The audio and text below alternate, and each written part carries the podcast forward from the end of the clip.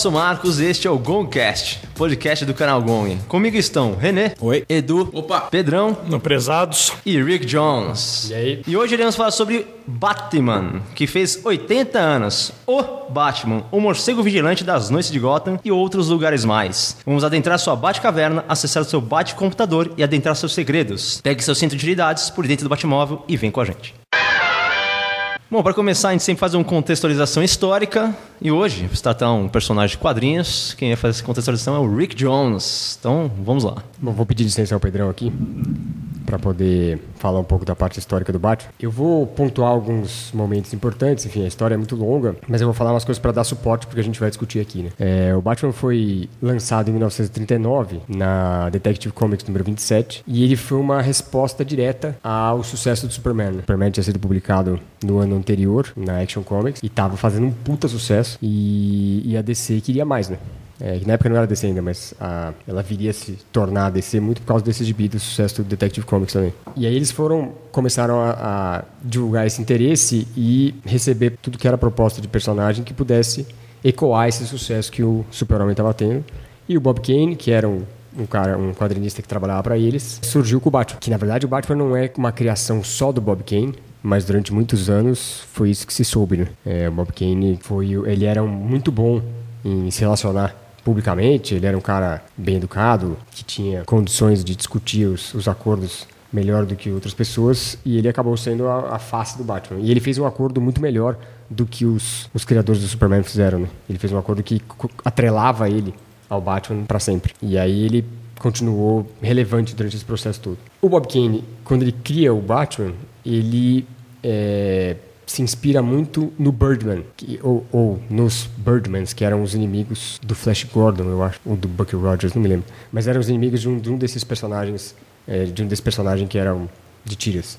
E tanto que a versão que ele cria do Batman é um cara como o Super-Homem, com uma asa, com um uniforme vermelho, um, um calção vermelho. Então é diferente do que o Batman viria a ser. Quem torna o Batman o Batman, ou mais perto do que ele é, é o Bill Finger. Bill Finger era um escritor que tinha sido chamado pelo Bob Kane para ser um ghostwriter dele, né, para ser um cara que escrevia e o Bob Kane assinava. E ele é que dá várias das ideias que vão tornar o Batman o Batman. Ele sugere que ele tenha um, um capuz, ele sugere que ele seja um morcego e não um homem-pássaro. É, então é o Bill Finger que é muito responsável por várias das coisas que são criadas. E lógico que, como todo personagem, ele não surge do jeito que ele é hoje em dia, né? Ele vai se desenvolvendo é, ao longo dos anos, mas ele, ele de cara era um, um, órfão que passa a lutar contra o crime. E ele era um personagem muito mais violento né, do que ele é hoje em dia. No começo, o Batman matava, sim senhor. E quando ele não matava, ele não se importava de deixar os caras morrerem, enfim, tava pouco se fudendo. E isso foi uma coisa que foi mudando depois. Né? E ele foi muito influenciado na criação, ele foi, e se inspirou, na verdade, na criação do Batman no Zorro, especialmente na interpretação do Douglas Fairbanks, do Zorro. O Sherlock Holmes foi outra, outra grande influência. O Batman é um detetive, em parte porque o Bob Kane e o Bill Finger tinham esse interesse no Sherlock Holmes.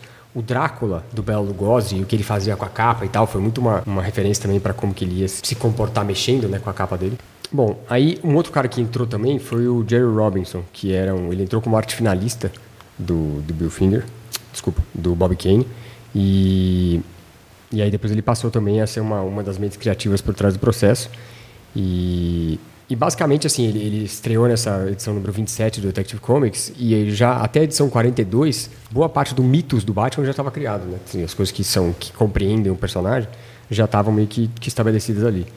É, e nessa, foi nesse momento que eles criaram o Coringa, é, depois eles criaram o Robin. O Robin foi uma forma de suavizar o personagem, né? De tentar tornar ele mais acessível para a molecada, porque ele era um personagem muito violento.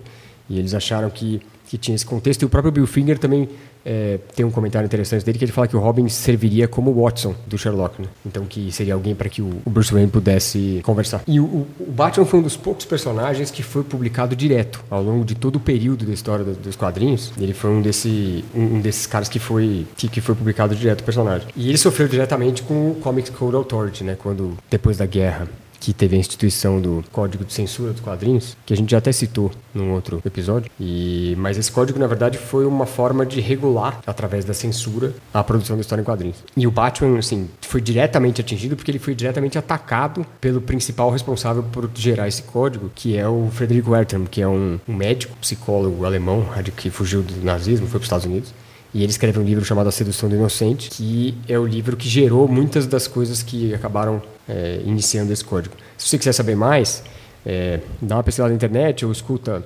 o, o, podcast que é conduzido pelo Pedrão. Opa, o HQuest, obrigado, o Rick participa.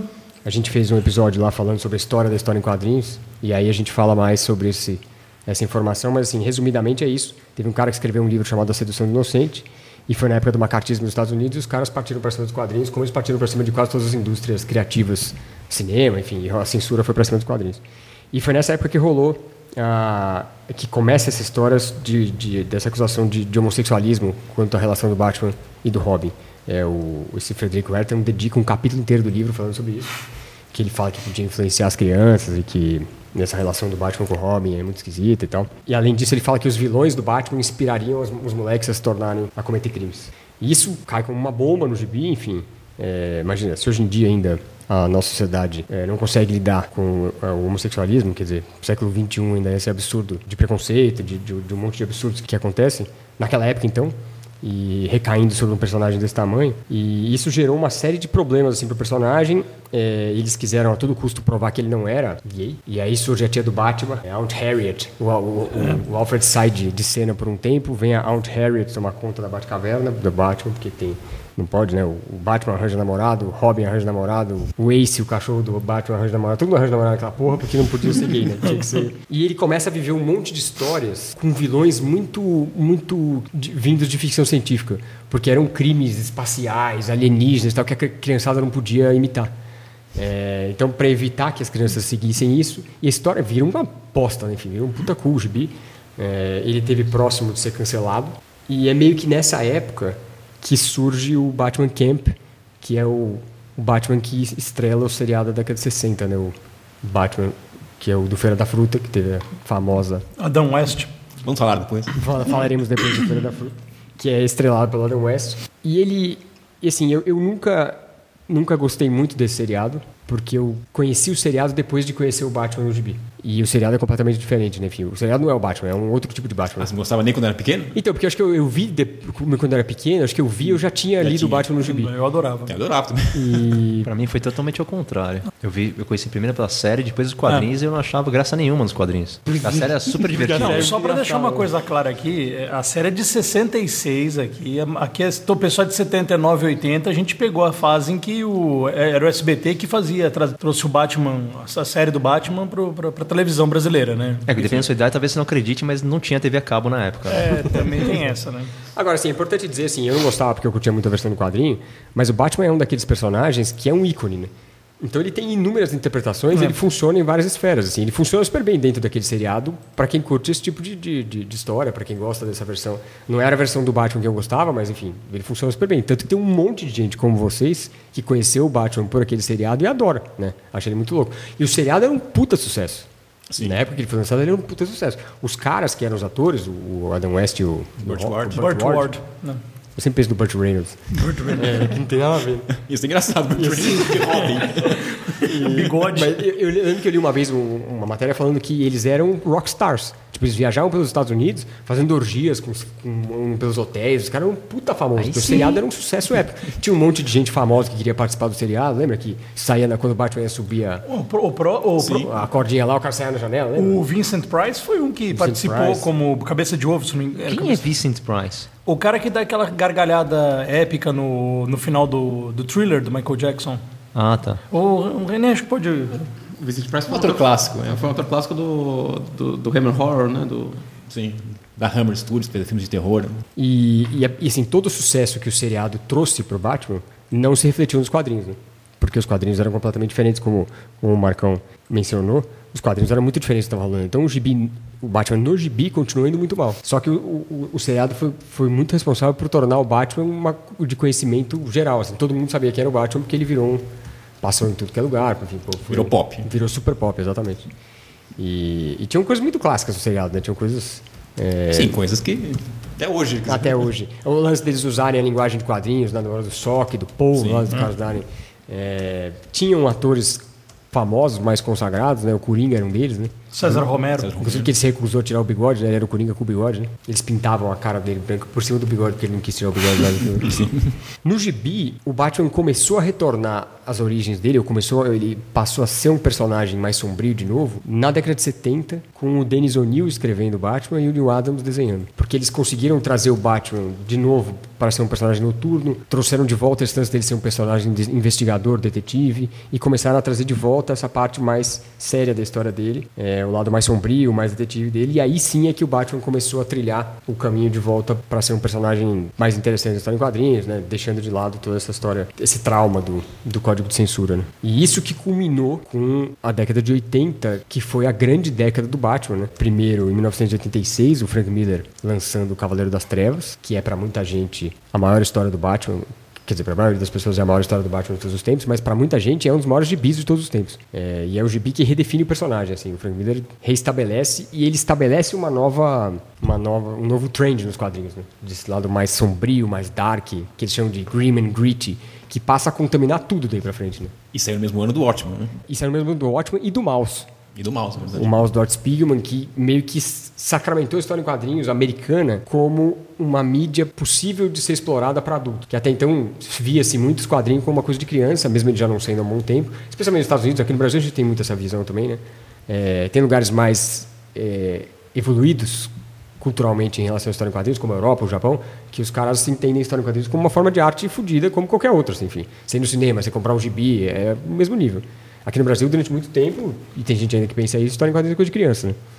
E o, esses três gibis saindo no mesmo ano, e o sucesso que eles tiveram, eles chamaram o sucesso de mídia externa aos quadrinhos, né? Não só a mídia dos quadrinhos, assim. Várias mídias de fora passaram a prestar atenção na história em quadrinhos. Isso meio que credenciou a história em quadrinhos como uma mídia narrativa fodida. No ano seguinte, o próprio Frank Miller lançou o Batman no 1, onde ele recontou a história do Batman. Então foi logo depois do Crise nas Infinitas Terras, que meio que redefiniu o universo da DC.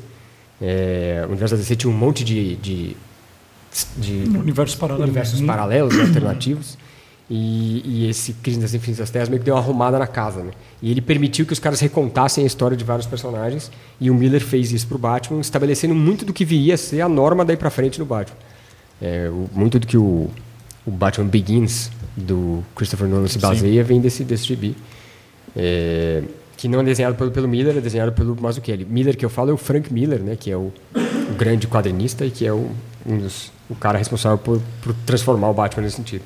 E no mesmo ano veio Piada Mortal, que é escrito pelo Alan Moore, desenhado por Brian, Boland, que muita gente entende que é a história mais importante do Coringa, né? É a história definitiva do Coringa.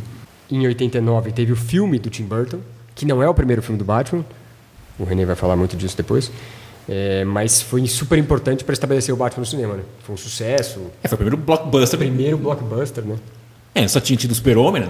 O primeiro no 78, depois as continuações nos anos 80 e, e aí veio o Batman. E que foi um puta sucesso, né? Tinha, um- sucesso. tinha um puta cara, tinha o Jack Nicholson, né? Como Jack Nicholson, Coringa. Coringa. Depois a gente vai falar mais desses Esse você gostava, né? você gostou, né? E na época que saiu, eu gostei, gostou. gostei. Depois, hoje em dia, não... mudou, mudou muito minha opinião de lá pra cá, mas eu... É, Eu tentei rever, não consegui rever. Precisaria rever pra. Eu vi o do 2, que é o, O do, do Pinguim. Nossa. Eu vi o há pouco tempo atrás. Returns. É trágico, é, mas é. mas enfim, depois a gente fala dos filmes, né? E, e no começo da década de 90 veio o Batman Animated Series, né? Que é a primeira série animada pesada, assim, feita sobre o personagem, Animal, focando nele, Nossa. com muitos episódios e tal.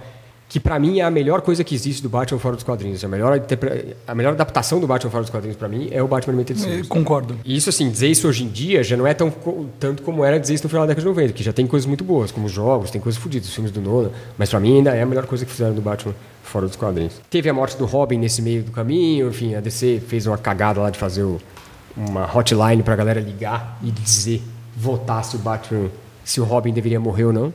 E o público votou que o Robin deveria morrer. Parece que por 28 votos ele foi Ah, 28. Isso que eu ia perguntar. e tem uma história de que alguns caras usaram telefones de uma Diferente. faculdade, assim, Ah. pra, pra fazer. Tipo que nem faz com um computador, que você vai numa lan house e, e diz que os caras meio que Burlando o IP ali. influenciaram. né? Parece que um cara foi tipo 1% da votação, um cara lá. E aí influenciaram essa votação no Robin morrer, mas é uma coisa meio. Pra você pensar bem, é um puta suicídio comercial do seu personagem, né? Os caras votaram que ele tinha que morrer, é uma coisa meio. Enfim. E a década de 90 teve uma série de outras histórias, assim, a principal delas sendo o Nightfall, né, a queda do morcego, que é quando o Bane fratura a espinha do Batman, outro cara assume o manto do Batman, enfim, tem um monte de coisa aí. E o Batman, assim, foi ficando cada vez mais forte, né? Enfim, e nesse século ele se solidificou como esse personagem icônico da, da cultura pop. Teve uma série de jogos fudidaços, né? Os jogos do sim. Arkham Asylum, toda a Arkham Series lá. Teve os filmes do Nolan, que aí sim trouxeram uma qualidade maior ainda para ele, né? Nesse sentido. Teve as bostas que vieram depois, enfim, né? A gente fala disso também. E várias animações. Várias animações. Animação para burro. Qualidade né? fodida, assim, é. assim, a DC prima pelas animações, né? E nos quadrinhos ele passou por diversos momentos diferentes, assim, desde morrer entre aspas nas mãos do Darkseid, nas mãos não, né? no High Woman do Darkseid. Mas na verdade ele não mata o Batman, ele joga ele no tempo, enfim, tem uma história bizarra. Teve um retorno a essa época de ficção científica quando Grant Morrison passou a escrever ele de novo, ele trouxe um monte dessas coisas que nem, não tem muita gente que gosta, assim, tem muita gente que não gosta, mas tem momentos interessantes. E mais recentemente o Scott Snyder e o Greg Capullo tiveram uma série sensacional escrevendo Batman, assim, uma série de histórias. Duas das principais eu vou falar mais em detalhes depois, mas o, o Court of Owls, né, que é o que tem filme também. Tem filme também. A, a corte, da, a corte da, das, das, corujas, corujas né? E a, é, a Death of the Family, que é outra história muito boa também, do, que tem o Corinho. Então eles mandaram muito. E o cara que está escrevendo agora, o Tom King, que é um escritor de, de da DC, que é um ex-agente da CIA, aliás, que é um escritor da DC. E está é sendo super. É sério. ele é um ex-agente da CIA que virou escritor. Tanto que ele tem uma série muito boa sobre um, um, um militar na, na Guerra do Golfo. Um, uma série em quadrinhos muito legal. Chama Sheriff of Babylon, que é bem louco. Como? Sheriff of Babylon. Babylon. Babylon. Ah. Um, um título curioso, eu diria. E, e aí, ah. ele é o escritor daquela série que eu mencionei no outro podcast nosso que eu indiquei sobre o, o, o Mr. Miracle, que eu falei que era puta boa e tal, não sei o que, ele que escreveu. Dito e tudo isso, eu não gosto do que ele está fazendo com o Batman. É, eu, particularmente, mas é super elogiado. Tem muita gente que gosta, os caras estão adorando. Eu acho um saco. Foi ele que fez o nude do Batman, por acaso ou não? Foi ele. Não, não foi ele. Não foi ele? Não. É, o nude do Batman era, era a série do. que é desenhada pelo Libremejo, né? Não é? Hum o polêmico nude do Batman. E, mas está super bem falado, enfim. Então o Batman tem uma história muito longa, assim, essa é só uma pincelada para a gente introduzir a discussão. Bom, então agora a gente vai falar sobre a influência literária, né? Como o Batman influenciou a literatura, ou a literatura influenciou o Batman, né? No caso, né? E RPGs também, né? Vamos lá, Edu. Bom, o Rick já, já citou algumas das principais influências aí na, na, criação do Batman, e eu vou identificar um pouco os movimentos da onde vieram essas influências, né? A, a principal influência aí do, do, Batman, inclusive com esses exemplos que, que o Rick citou, vem da literatura pulp, né? Que meio que criou os heróis modernos. Então, antes da existência do Batman, as revistas pulp já tinham inúmeros heróis, como o Zorro, que o, que o Rick mencionou, mas também o Doc Savage, que era um detetive, aventureiro e mestre em artes marciais, também um pouco baseado no Sherlock Holmes. O Sombra, que era outro herói que vagava pela noite com a sua capa, trazendo terror aos criminosos. E até um herói chamado Black Bat, que se, que se envolveu num embrólio judicial aí contra o Batman, porque eles foram criados numa época semelhante e um acabou influenciando o outro, apesar do Black Bat ser anterior. Mas curiosamente ele não tinha uma história uh, parecida com a do Batman. Ele tinha uma história que, vamos ver aí se o, se o ouvinte vai reconhecer o que, que essa história a história do Black Bat lembra para vocês. É, o Black Bat, ele era um promotor de justiça que um dia estava acusando um mafioso, um capanga do mafioso chegou e jogou ácido na cara dele e ele ficou cego e depois ele recuperou a visão e desenvolveu uma visão de morcego. Então vocês conhecem a história do Batman, vocês veem que, que não necessariamente influenciou a história do Batman em si, mas de um inimigo do Batman. O Homem-Aranha. É isso? É isso? É isso? Ou também o Duas Caras, pra quem tá. Não. Ah, Duas Caras? Pensei que fosse Demolidor, cara, da Marvel. Não, do, do, Na verdade, o Demolidor também tem uma história parecida com o Black Bat. Ficou né? cego, é. Promotor, era é, advogado e tal. O, o Demolidor não fica cego por uma, um ato criminoso. Assim, é um acidente, mas Quer dizer, meio que tudo a é, ver. É, até um ato né? criminoso os caras estavam transportando radioativo, coisa radioativa na cidade, né? Mas, é um puta de um crime.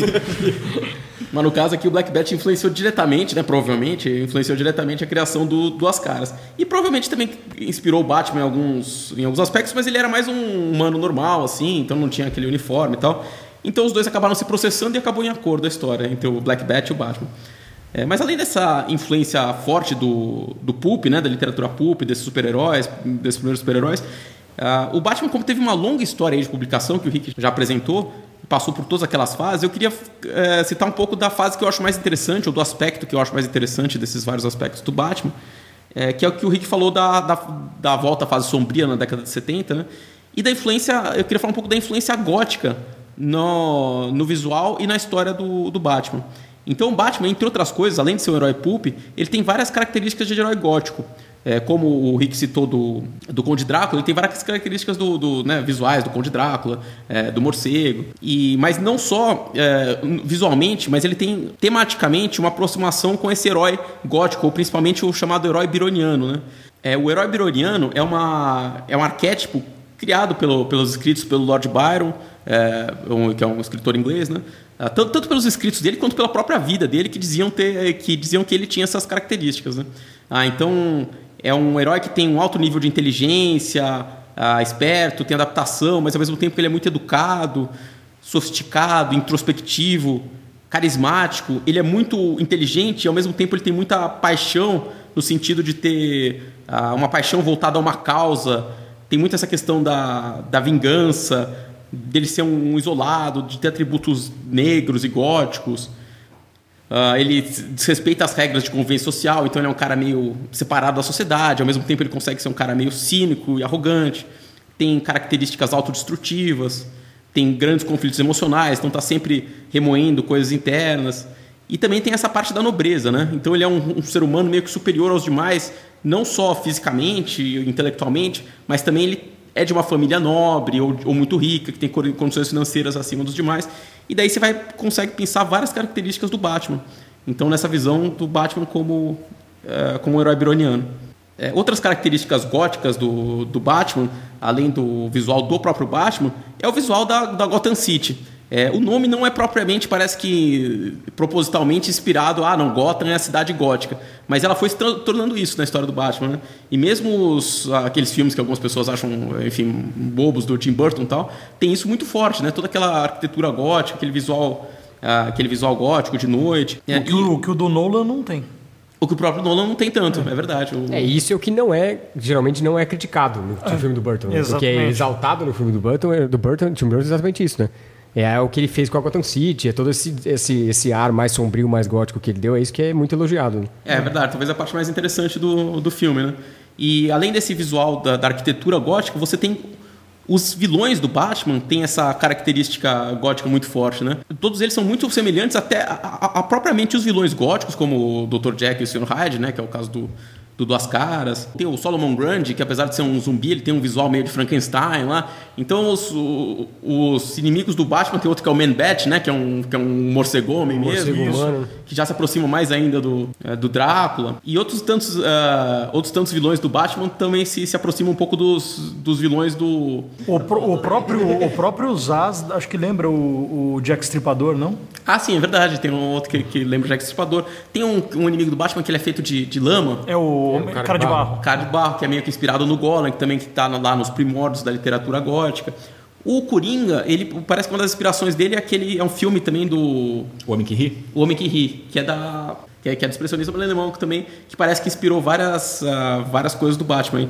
Tem um vídeo, eu vou colocar na, um link aí para vocês que estão ouvindo o episódio, que trata bastante do assunto, trata também como essa fase, como essa visão gótica, talvez seja um dos aspectos mais interessantes do, do Batman. O problema dessa, dessa pegada gótica do Batman é que ele se distingue um pouco, o problema é a força ao mesmo tempo, né? É que ele se distingue um pouco dos outros heróis da DC. Então, quando a DC vai tentar fazer, como acho que aconteceu na época dos 952 ou antes, não, não tenho certeza, é, uma coisa mais leve, mais voltada para o super-heroísmo mesmo, o Batman não se encaixa bem nessa pegada. Porque ele tem essa pegada mais sombria, essa coisa até meio uh, desesperada, né? De lutar contra um crime que nunca acaba. Enquanto os outros heróis da, da DC não. São, são seres apolíneos, né? Não são seres dionisíacos como o Batman, né? São seres que representam aqueles semideuses mesmo, como o Super-Homem, a Mulher Maravilha, que são realmente semideuses, né? E o Batman não. O Batman é um, meio que um homem normal, não filme no ar ou numa, é, ou numa novela gótica. É, o, o, outro lado, às vezes, acontece o contrário, né? Como os filmes do Batman que foram ter essa pegada mais sombria do Nolan, e daí os caras viram que dão certo e falaram: não, vamos aplicar para todo mundo, vamos colocar um super-homem sombrio, vamos, quer dizer que não tem nada a ver com o super-homem, né? Que foi o que aconteceu nos quadrinhos, né? Quando o Frank Miller estabeleceu essa pegada dark no Cavaleiro das Trevas, virou tudo dark. E é uma bosta, né? Porque isso não funciona. personagens ficaram É, darks? todos, não digo todos, assim, mas a grande maioria passou a, a re- receber esse tratamento. E não funciona pra todo mundo, né? é, os filmes justamente. É, uma- é uma, é uma particularidade do Batman. É uma das coisas que torna o Batman especial, né? Tipo, não tem nada a ver com o super-homem, né? É, acho que não tá- A, a medium disso funciona no Justice League, o desenho. Que aí você tem o- a medida certa entre o Batman Dark e o resto dos heróis na luz, assim. Aí, aí funciona muito bem. É, tem caras que fazem isso muito bem. Tem escritores que lidam muito bem com essa dualidade que você está falando, que de fato é é uma coisa muito, muito presente mesmo. Mas tem muito cara que não sabe lidar, né? Tem muito cara que não consegue. Mas tem alguns escritores que mandam muito bem e o, o, a- o desenho animado é um exemplo de como isso é muito bem feito. Muito Falando animal. nesse negócio de. Interrompendo aí rapidinho aqui, falando sobre esse negócio da inclusão de grupo, acho que o Batman tem muito mais a ver com a parte mais sombria de, da DC lá sobre magia, tudo mais, Constantine. Tem um grupo, parece que ele faz parte, inclusive, junto. Pelo menos o que eu vi, a animação, inclusive, que tá junto, parece que mais, faz mais sentido pelo lado escuro só.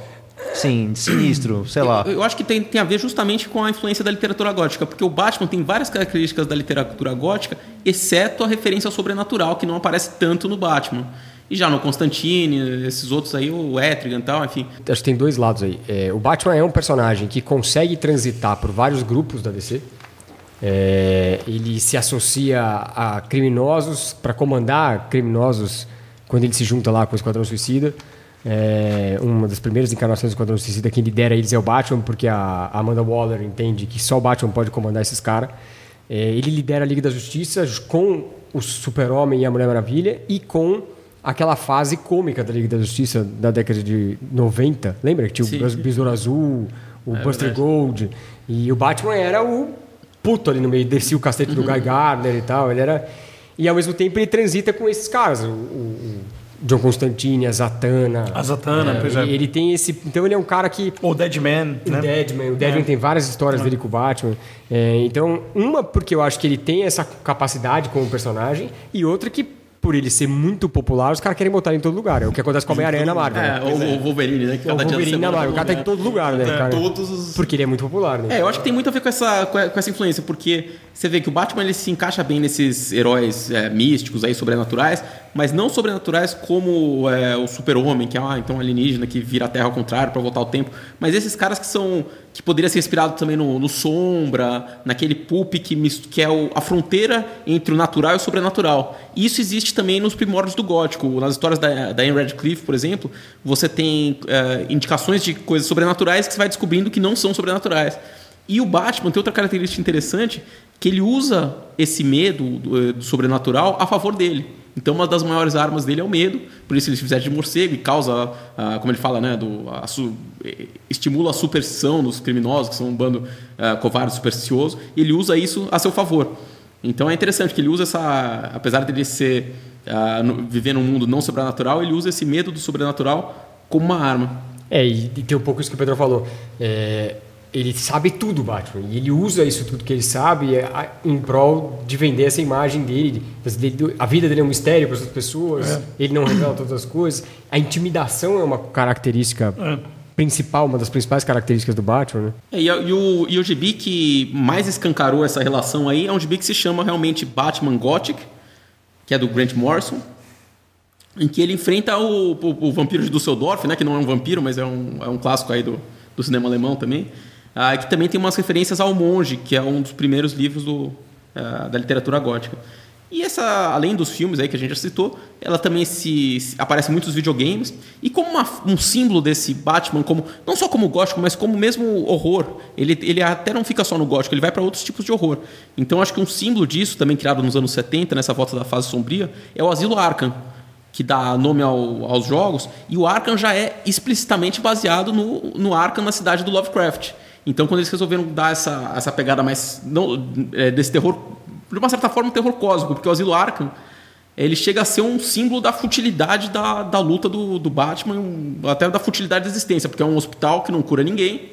Os caras saem de lá pior do que entraram, e o negócio tá tudo errado, então toda hora tem religião, os caras. Então, quer dizer. É, É, é uma instituição bem brasileira. o é negócio poderia existir no, é, no Brasil. E esse símbolo do Batman como terror, ele é usado no- na, na série de jogos aí, que é excelente. Talvez também uma das melhores versões aí do é, do Batman fora da, dos quadrinhos, em que o Batman é, luta dentro da Asilo Arkham, depois virou o Arkham City e tal, e também eles pegam, tem essa pegada bem, bem de terror, o Batman usa todo o negócio da furtividade, uh, todo, ele explora toda a arquitetura gótica e assim por diante.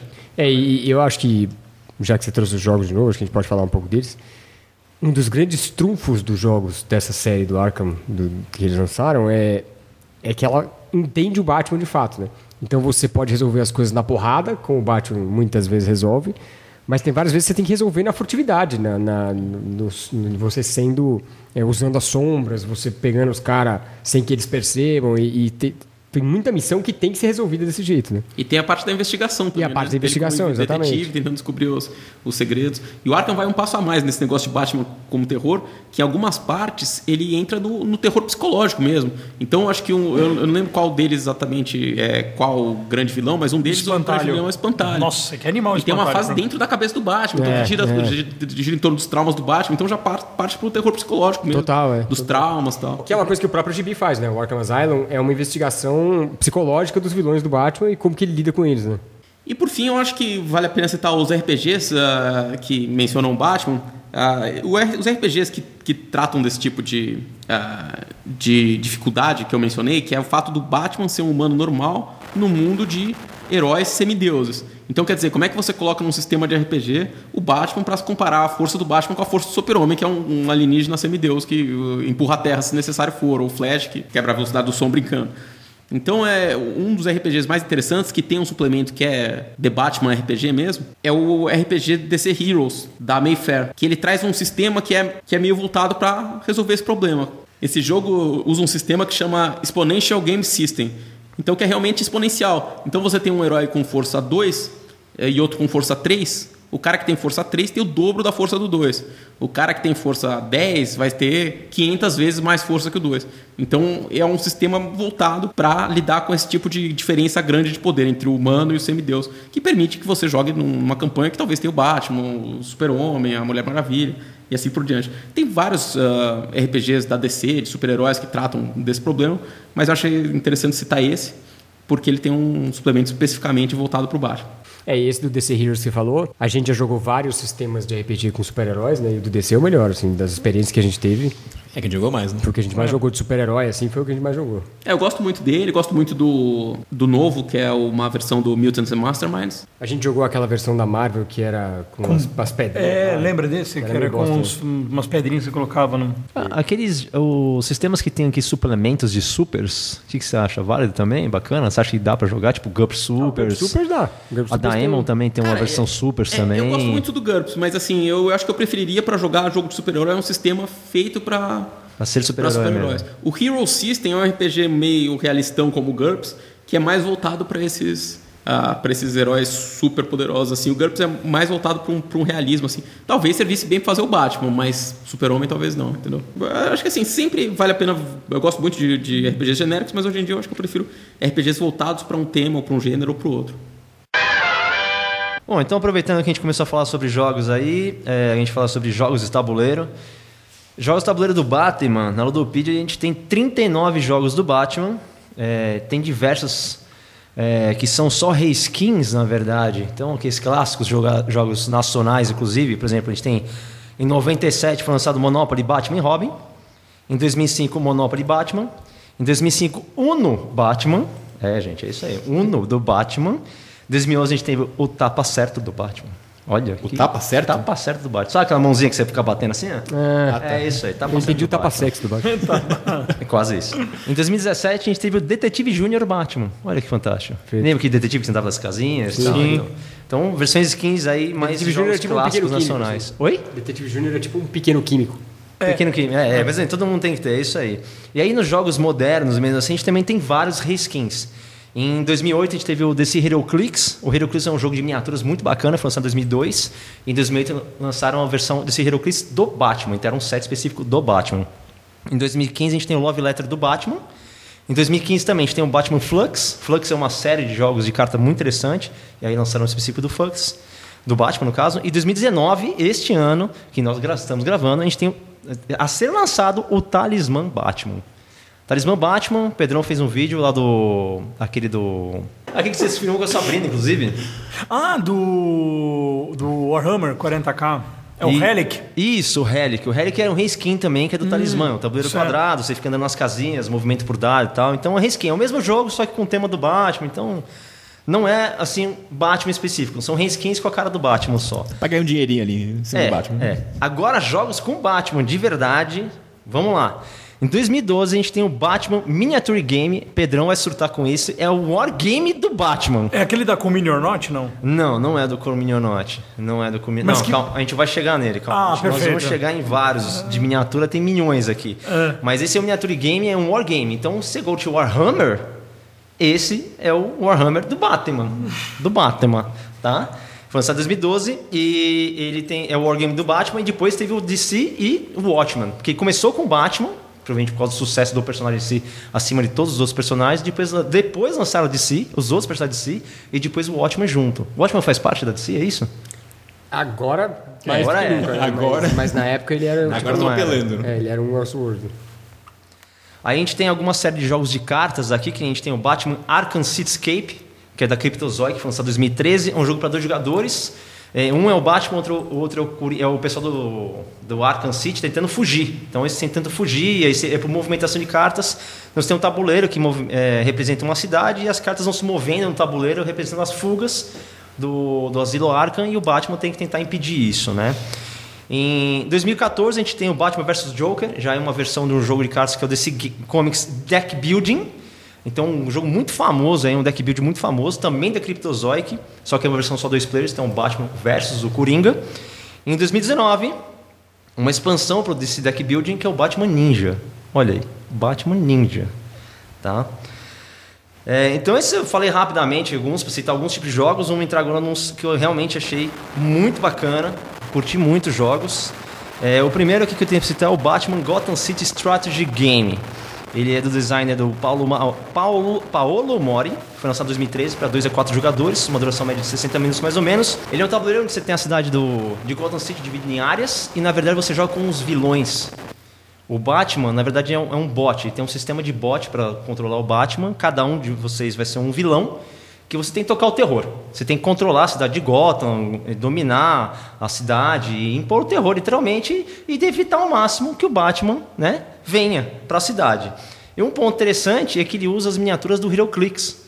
Então você pode usar as miniaturas desse jogo para jogar HeroClix também. Então, pontos que eu achei muito interessante nele é que, assim, além de você ter a disputa de controle e influência de área, movimento ponta a ponta, movimento de área, os vilões entram, movimento a área, o Batman se movimenta ponta a ponta, entrando, fazendo a vigilância de certos lugares da cidade, de, de Gotham no caso, né? Ele vai dando porrada nos caras, tentando impedir, prendendo os caras, dá um nocaute em vocês, tem que sair do tabuleiro, depois você volta, enfim. Os personagens têm diferentes habilidades, obviamente, cada um dos vilões tem diferentes habilidades, vilões clássicos, né? o Coringa, o Duas Caras, o Pinguim, enfim. E eles têm uma evolução. Né? O, o- a miniatura do Reclix é muito bacana porque ela permite uma evolução. Então você vai virando aquele disco que tem embaixo da miniatura e cada um tem uma informação diferente. E o que mais legal dele é que na hora que você chega dos poderes exclusivos dos personagens, que no começo todo mundo é a mesma coisa. Todo mundo é igual, não tem jeito. Na hora que você chega a um determinado ponto de evolução do personagem, cada um tem poderes especiais e aí o, o jogo fica realmente muito, muito bacana. E você ganha miniaturas por Reclix, né? Muito bacana. É, o próximo é o Batman The Animated Series Gotham City Under Siege. Tudo isso é o nome do jogo. Tá? Esse, esse título de. É, o pessoal não, não sabe economizar. Esse é um jogo do Michael Gigliano e Richard Launius. Foi lançado em 2018, jogo recente. É para 1 a 5 jogadores. Cada um dos jogadores vai controlar uns personagens, no caso os heróis. Tá? O Batman, o Robin, ou a Batgirl, ou a Mulher Gato, ou o Gordon. O Will Gordon ele vem com um cara junto. É um detetive lá, não, eu não lembro. Bullock. Eu, Bullock, é esse cara. Bullock. Aí, perfeito, é ele mesmo. Bullock. Bullock. Bullock, esse Harvey aí. Bullock. Então, esse é um jogo que tem uma duração de 60 minutos mais ou menos. Ele, ele é um jogo bem inusitado, assim, diferente, porque assim. E tem um tabuleiro que é feito de cartas, são nove cartas expostas na mesa, então um grid de 3x3, e você põe prédios nos grids. E prédios mesmo, são aqueles. Como se fosse um, um papel dobrado, sabe? Então eles fizeram uma dobradura de papel, que, mas bem feita, assim, que parece um prédio. Para mostrar as zonas que vocês estão e cada herói fica de um lado e os vilões vão atacar a cidade, eles começam, eles não atacam normalmente porque destroem os prédios inteiros. Então, a ideia é que você impeça que os vilões destruam a cidade toda, ataquem fogo no barraco todo ali, mate os civis, exploda tudo, enfim. Então você tem um marcador de tempo, literalmente, dos eventos que vão acontecer na cidade e conforme esses eventos vão empurrando os marcadores para baixo, vai apertando a situação. É um jogo cooperativo, né?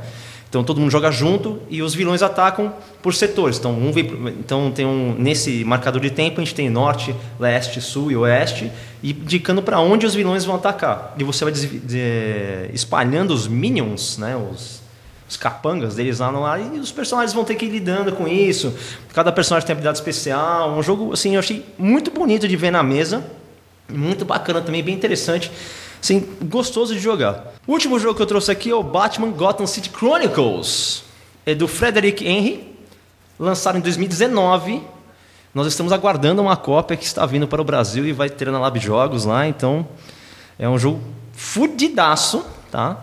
Para 2 a 5 jogadores com uma duração média de 90 minutos. E esse jogo assim, não tem muito o que falar porque isso eu não joguei. E só tem vídeo na internet por enquanto, praticamente só tem unboxing. Saiu um gameplay ontem né, no dia anterior à gravação desse episódio. E a gente, como eu falei antes, estamos aguardando uma cópia que um dos membros da Lab Jogos lá é, adquiriu. É um jogo com muita, mas muita, muita informação. Ele é um jogo imenso, ele tem um tabuleiro imenso e tem algumas coisas muito loucas. Assim, cada jogador ele recebe como se fosse um bate-computador. E nesse computador você põe a ficha do personagem que você escolheu. E aí, essa ficha está ligada como se. Imagina que você está na tela de um computador do Batman, um monte de informação de cada lado, de tudo que ele representa, o seu personagem, as possibilidades que você pode fazer. E tem um monte de informações, é muito bacana. E uma coisa que eu gosto muito é, em tipo de jogo de miniatura, esse tipo de jogo que a gente chama de. de não todos, mas enfim, a maioria são de dungeon crawlers, é o Overlord. Então o Overlord é o cara como se fosse o mestre de RPG. Ele controla o jogo, por assim dizer, e nesse caso é, alguns jogos que tem Overlord é meio ruim porque ele fica meio como se fora do jogo. Ele só meio que conduz a história, ele não influencia muito diretamente, assim, é quase como se ficasse fora só conduzindo a história mesmo, não participa do jogo efetivamente. Nesse caso não. O Overlord realmente participa efetivamente do jogo, fazendo ações, controlando os minions, os, os vilões específicos, é bem interessante. É um jogo que tem modo campanha, cenários diversos, inspirado em tudo que foi feito do Batman. Tem uma porrada de coisas e tem várias expansões, são quatro ou cinco expansões. Miniatura de tudo que você pode imaginar, tem miniatura de objetos do Batman. Tem miniatura do Batmóvel, tem uma expansão que é do Batmóvel, tem. Tudo que você imaginar, cara. Eu, eu, fiz alguns, alguns buscas aqui, então a gente na caixa base, e isso já é uma coisa interessante, não é uma caixa única, é uma caixa dupla. Então é uma caixa para os heróis e uma caixa para os vilões. Tá? É, você já tem mais de 100 miniaturas.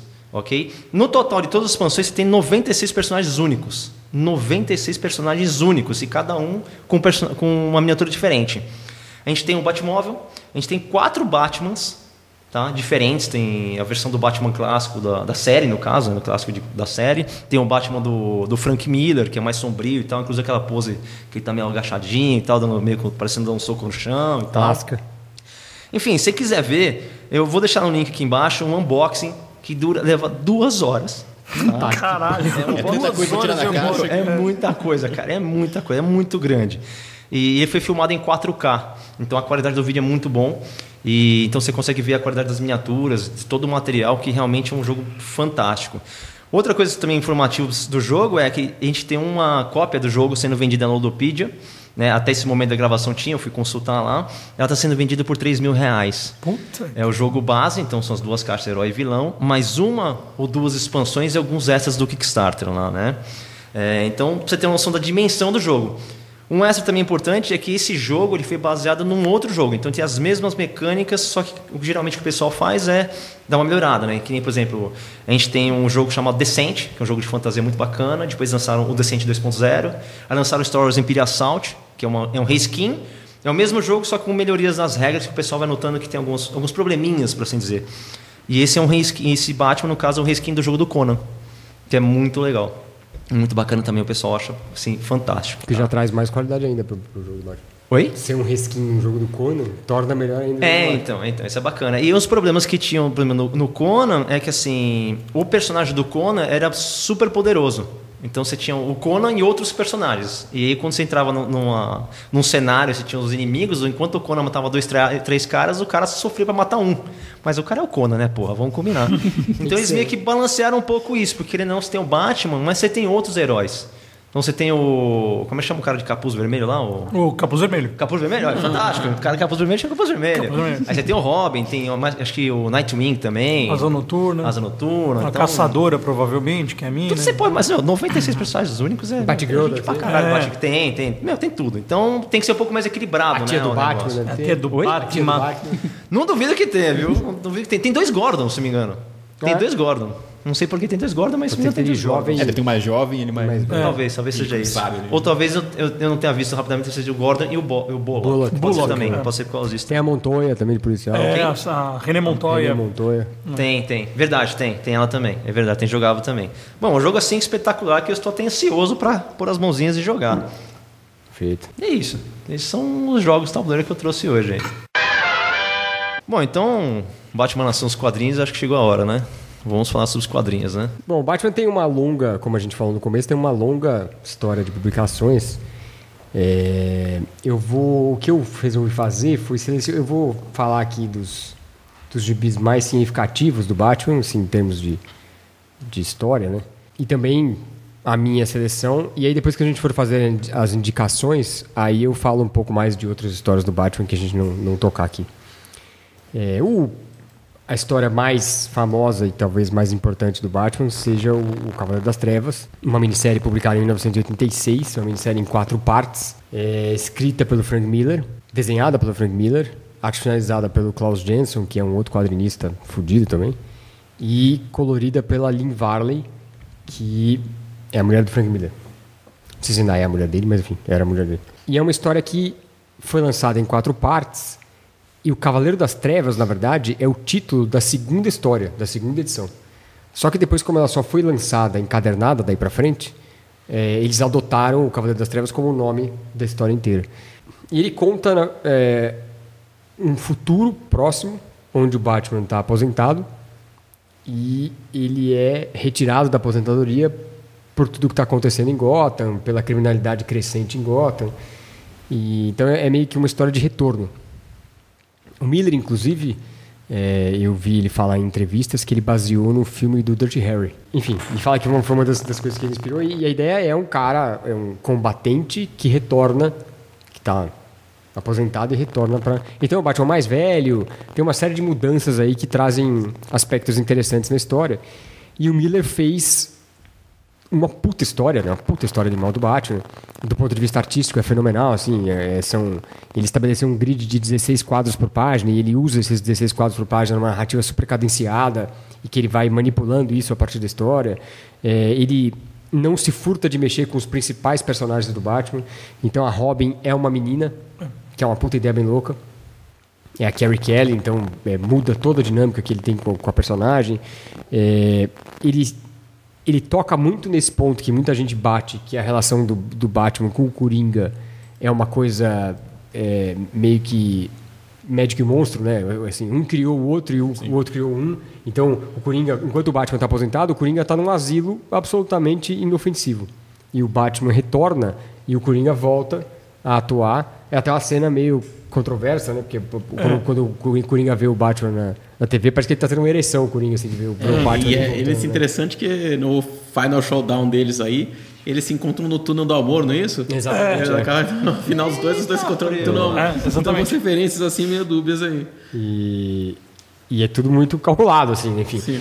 E, e, o, e o Cavaleiro das Trevas lida também com o Harvey Dent, né, o, o Duas Caras. Então, ao longo desse período, o Bruce Wayne financiou cirurgias para fazer o, o Harvey Dent voltar, o, o Duas Caras voltar a ser o Harvey Dent, ele volta a ser um promotor, não sei o quê.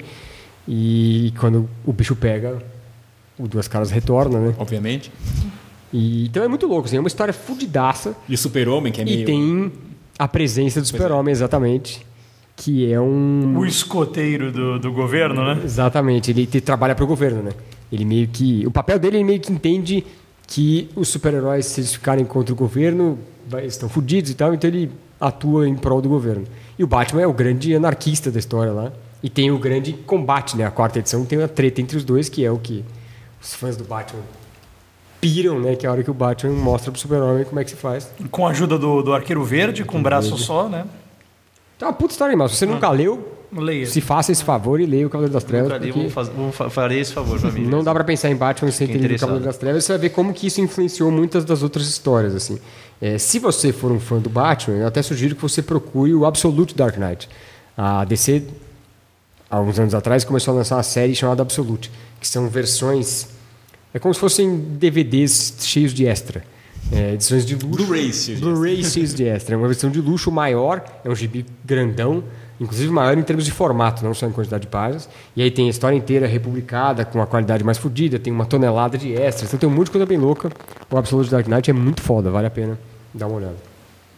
É, Mas o Cavaleiro das Trevas não é a minha história preferida do Batman.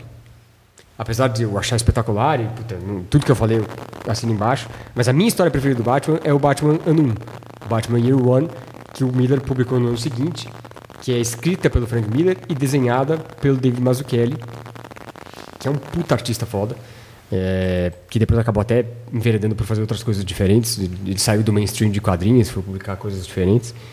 E, mas o Miller tinha conhecido o Mazzucchelli no Demolidor. O Miller ficou famoso fazendo o Demolidor, né? Para quem não sabe, ele tornou o Demolidor muito do que o Demolidor passaria a ser depois. Esse lance do Demolidor é artista marcial, ninjas nas histórias, Electro, o caralho, foi tudo o Frank Miller que trouxe, né? E, e ele conheceu o Mazzucchelli quando ele escrevia o título e o Mazzucchelli desenhava o Demolidor. Mas- isso foi por causa do Batman? Não, foi antes, né? Ah, aí antes? É antes dele ir pro Batman, ele fez o, Demolidor. Né? Ah, entendi. O Demolidor, final da década de 70, começo da década de 80, era um personagem super insonso, às vias de ser cancelado. E aí eles trouxeram o Frank Miller para desenhar, e ele começou a desenhar, e logo ele assumiu escrita também, e aí transformou o personagem. Tem dois caras super importantes nesse trajeto do, do, do Demolidor. Tem, tem vários, assim, mas o principal é ele e o Brian Bendis, né? O Bendis, junto com o Alex Maliv, no começo desse século, escreveu um tempão o Demolidor que meio que formou essa série do Netflix aí, que é muito boa, por sinal, do Demolidor. É super baseada nessa fase do Brian Bendis. né? Ah, legal. É, e o, Cavaleiro, o Batman no 1, ele saiu no gibi do Batman, do número 404 até o 407, e ele conta o início da, da, da carreira do Batman. Mas ele aborda um ponto um pouco diferente, que ele não vai olhar os, os estudos que o Batman fez fora. Ele, ele vê quando o Batman volta. O Bruce Wayne volta para Gotham City depois de treinar, e aí ele começa a a lutar contra o crime, ele percebe que ele tem as habilidades, ele tem a capacidade e os meios de lutar contra o crime, mas ele não tem um método. Ele não sabe como fazer.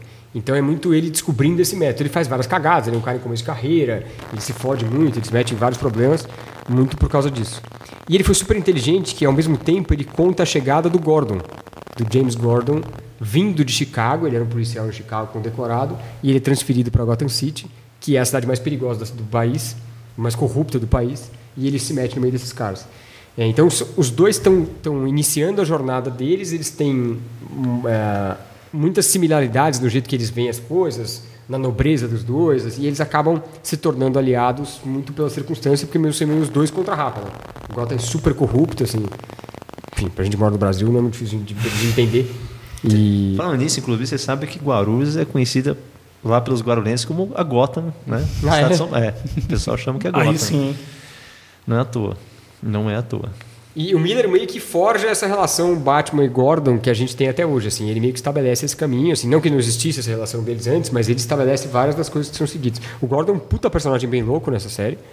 E e, e aí visualmente é uma, é uma pegada mais minimalista no Batman, é, o desenho do, do, do Mazzucchelli é super clássico, a narrativa é fenomenal. E a própria abordagem do Batman é muito minimalista. Assim, ele não tem ultra tecnologia, ele não tem vários gizmos e coisas, ele não tem Batmóvel, não tem o Robin, não tem nada. É o Batman e o Batman. Começo de carreira, dando cabeçada nas coisas. E Mas ele não tem dinheiro, pô. tem dinheiro. Cacete. Mas ele não, sabe, ele não sabe empregar o dinheiro tão bem ainda. Ah, né? entendi. É. É, porque afinal de contas ele perdeu os pais jovens, né? não foi educado. Ué, se, tal, você, né? se você fizer um parênteses aí, é só você pegar o Batman Begins, quando ele começa a comprar o material das máscaras, é ou menos a mesma É coisa. verdade. É, tem razão. Precisamos comprar máscaras melhores, isso aqui isso não presta. É, é uma, é uma descoberta. né? É, uma descoberta. Não, não tinha manual de como ser o Cavaleiro das Trevas. Ele foi descobrindo. né? É, o dinheiro ajudou ele. O dinheiro, lógico. Sem dinheiro ele é tava isso. fudido, né? Mas ele. Ah, mas legal isso aí, interessante. E, e eu acho a história muito foda, assim, o roteiro do Miller é muito mais um, um hard-boiled, uma ficção de crime, do que um super-herói clássico, aventura. Então tem todo um lance de investigação de- desse lance do Gordon. É, é, é parecido até com o que ele viria a mostrar e deitar e rolar depois no Sin City, né? Tem um pouco dessa pegada do que ele faz no Sin City. Coisa do filme no ar, né? Um filme no ar total, exatamente. E então assim, pra mim é a melhor. Eu- Eu acho foda, assim, eles iam publicar como uma edição separada, mas o gibi do Batman mensal não tava vendendo tão bem e o cara que era o editor na época, que era o, o, o Daniel New, convenceu o Frank Miller a lançar na série mensal e aí, enfim, aí depois tem uma série de publicações. Também sugiro que se você for quiser ler, isso, recomendo muito que você vá ler. É, tem o Absolute, tem o Absolute Year One, que também tem um monte de coisa bem louca. Aí, além desses dois, o que forma a tríade das principais histórias do Batman é a Piada Mortal, que é, foi lançado em 88 e que é escrito pelo Alan Moore e desenhado pelo Brian Bollard. É, e que é a origem do, do Coringa, né? É, é- é uma origem do Coringa, né? é a mais aceita origem do Coringa. É, e que humaniza o Coringa, de certa forma, né? Ele mostra como que ele se tornou o Coringa, quem ele era antes, e como que... É toda aquela história de que um dia ruim na vida de um sujeito pode tornar ele um, um xarope psicopata, né? É, e estabelece exatamente essa dicotomia entre o Batman e o Robin. Entre o Batman e o Coringa, quer dizer. É, o Batman teve um dia desgraçado e virou o Batman. O Coringa teve um dia desgraçado e virou o Coringa. Então, Interessante. É interessante fazer um, um parênteses aqui, uma coisa que eu não, que eu não falei, que esse, que esse vídeo que eu mencionei comenta bastante, achei muito interessante essa questão, porque ah, o, o Coringa tem essa, esse paralelismo com o Batman, né? E todos os vilões do Batman têm algum paralelismo com ele, né? E- esse é outro tropo da literatura gótica, o negócio do irmão gêmeo ou da, da duplicidade, né? Que tem no, no William Wilson, da Edgar Allan Poe, enfim, uma série de, de contos góticos tem essa coisa que é, de duas pessoas que se parecem, né? E todos os inimigos do Batman são um reflexo de algum aspecto do Batman, né? E o Coringa tem esse negócio do ah, então o Batman lidou com o trauma dele de uma forma e transformou aquilo no Batman. Se isso é talvez a solução mais saudável, né? Não, a gente não sabe, mas senão não teria o Batman. E o Coringa fez o contrário, desandou. Então, quer dizer, o Batman poderia ter desandado. Então, esse é, um re- um reflexo dele. Ah, você tem outros eh, vilões que, que são também um reflexo do Batman, como o Man-Bat, que é uma coisa mais visual. Mas você tem o Pinguim, que é um cara que tem grandes recursos, mas usa eles pro mal.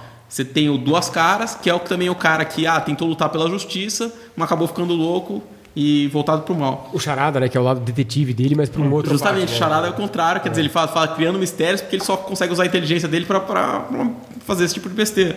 E o Bane? O Bane é o lado que não artes marciais e virou Não, lutador de MMA. é o isso? Bane, o, Bane, o Bane é muito mal aproveitado. Ele é o lado inteligente, eu diria. Ele é inteligente, mas ele Tanto também... que no, no Nightfall, ele, se, ele demonstra ser um cara extremamente inteligente. Ele parece lutador do WWE. É porque ele, ele deixou de ser usado dessa forma. depois. Exatamente. É que é Quando ele surge, que é nessa época do Nightfall, aí, ele é um puta cara inteligente. É. Ele, é- ele foi criado numa prisão, ele Santa se educou Prisca. e tal, ele é um cara fudido. E ele tem muito essa coisa do auto... Santa Prisca. Ele tem muito essa coisa do autodesenvolvimento também. Então, bem nesse. Ele treina pra ser o topo da perfeição humana, que é um pouco o negócio do Batman, também.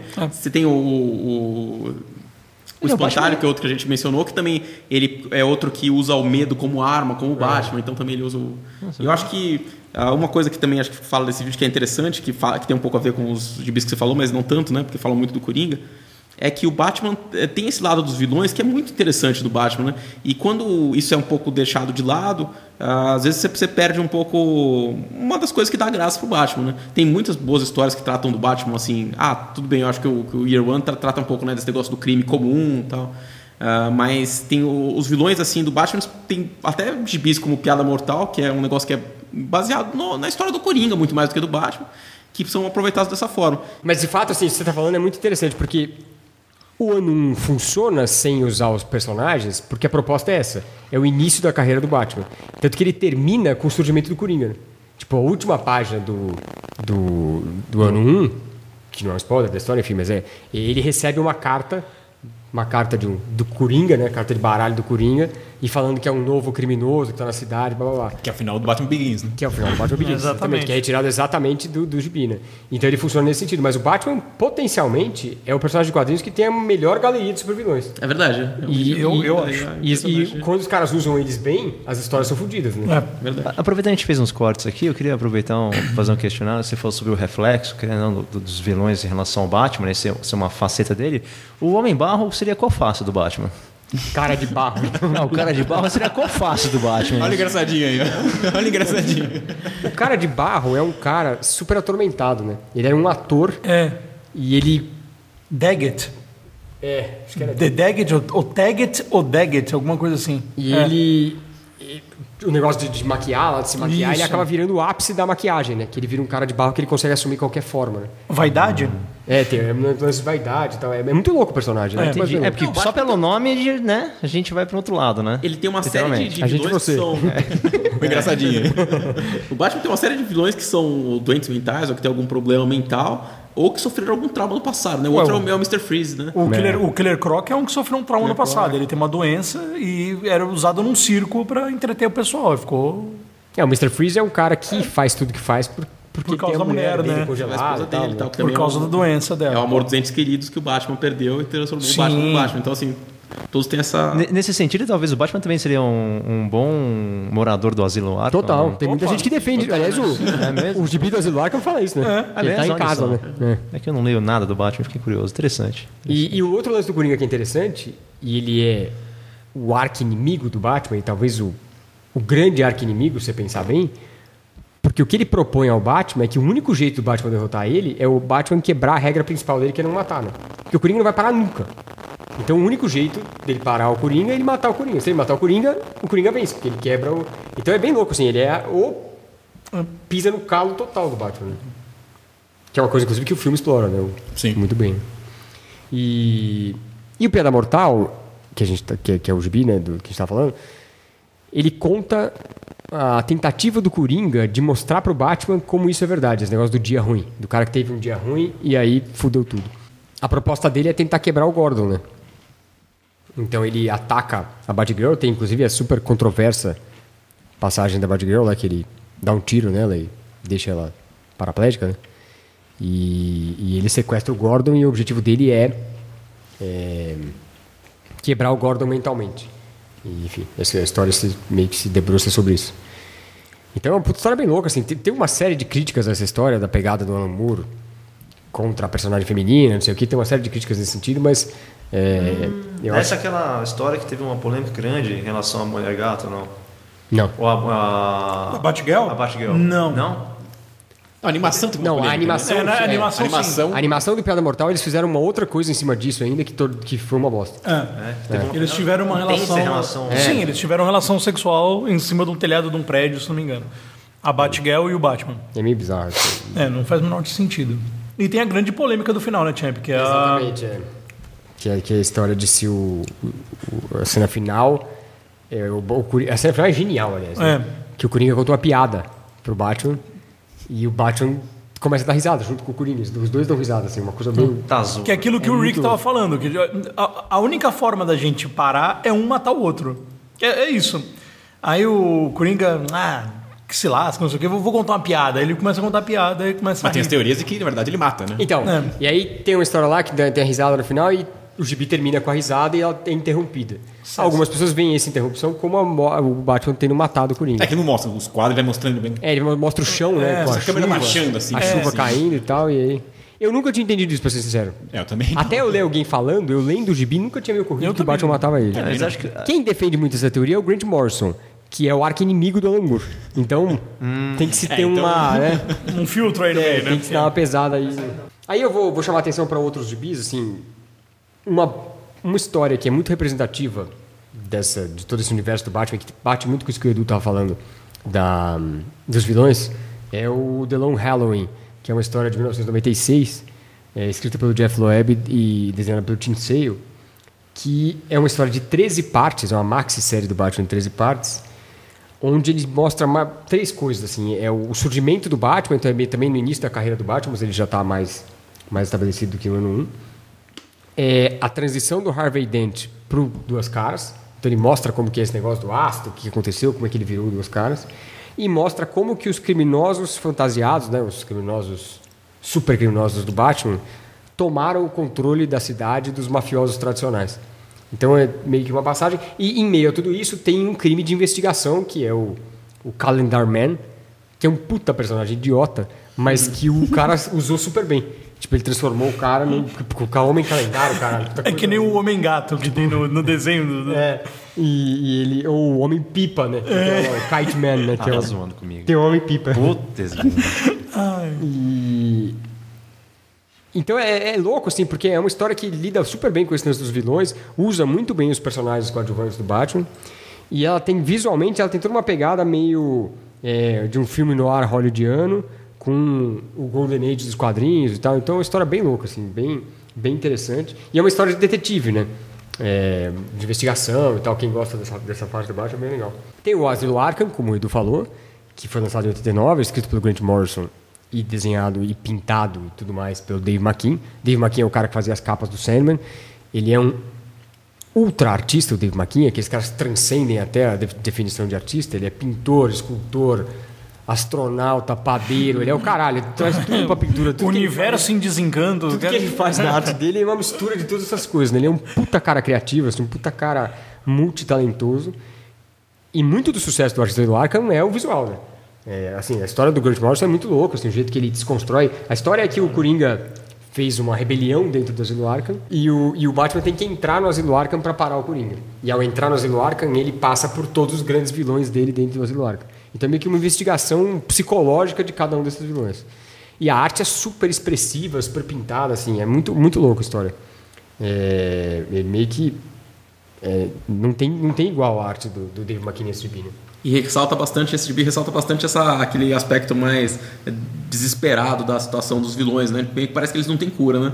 Os caras começam a encaminhar o, o Duas Caras para uma tentativa de cura e o negócio desanda, né? Eles tentam, acho que nesse gibi que eles tentam colocar ele, ao invés da, da moeda, usar o Xing ou cartas de baralho.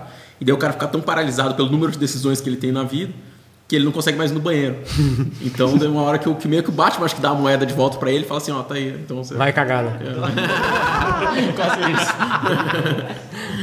É, mas é foda, é, é muito interessante.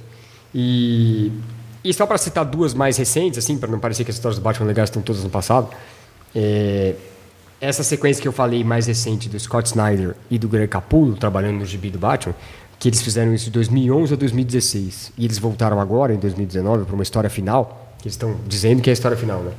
É, eles fizeram depois o Batman Metal lá durante um período e, e agora tem essa história final deles aí que eles vão lançar.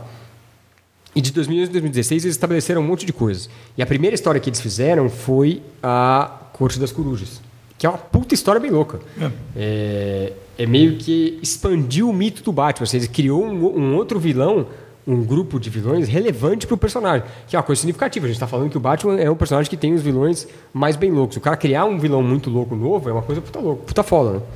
E ele cria essa sociedade secreta que existe a- nos Desde os primórdios Desde de os Gotham, primórdios de no- Gotham no, no- City. No, backstage de Gotham É. City, né? Os caras estão conduzindo os poderes da cidade através dessa sociedade secreta.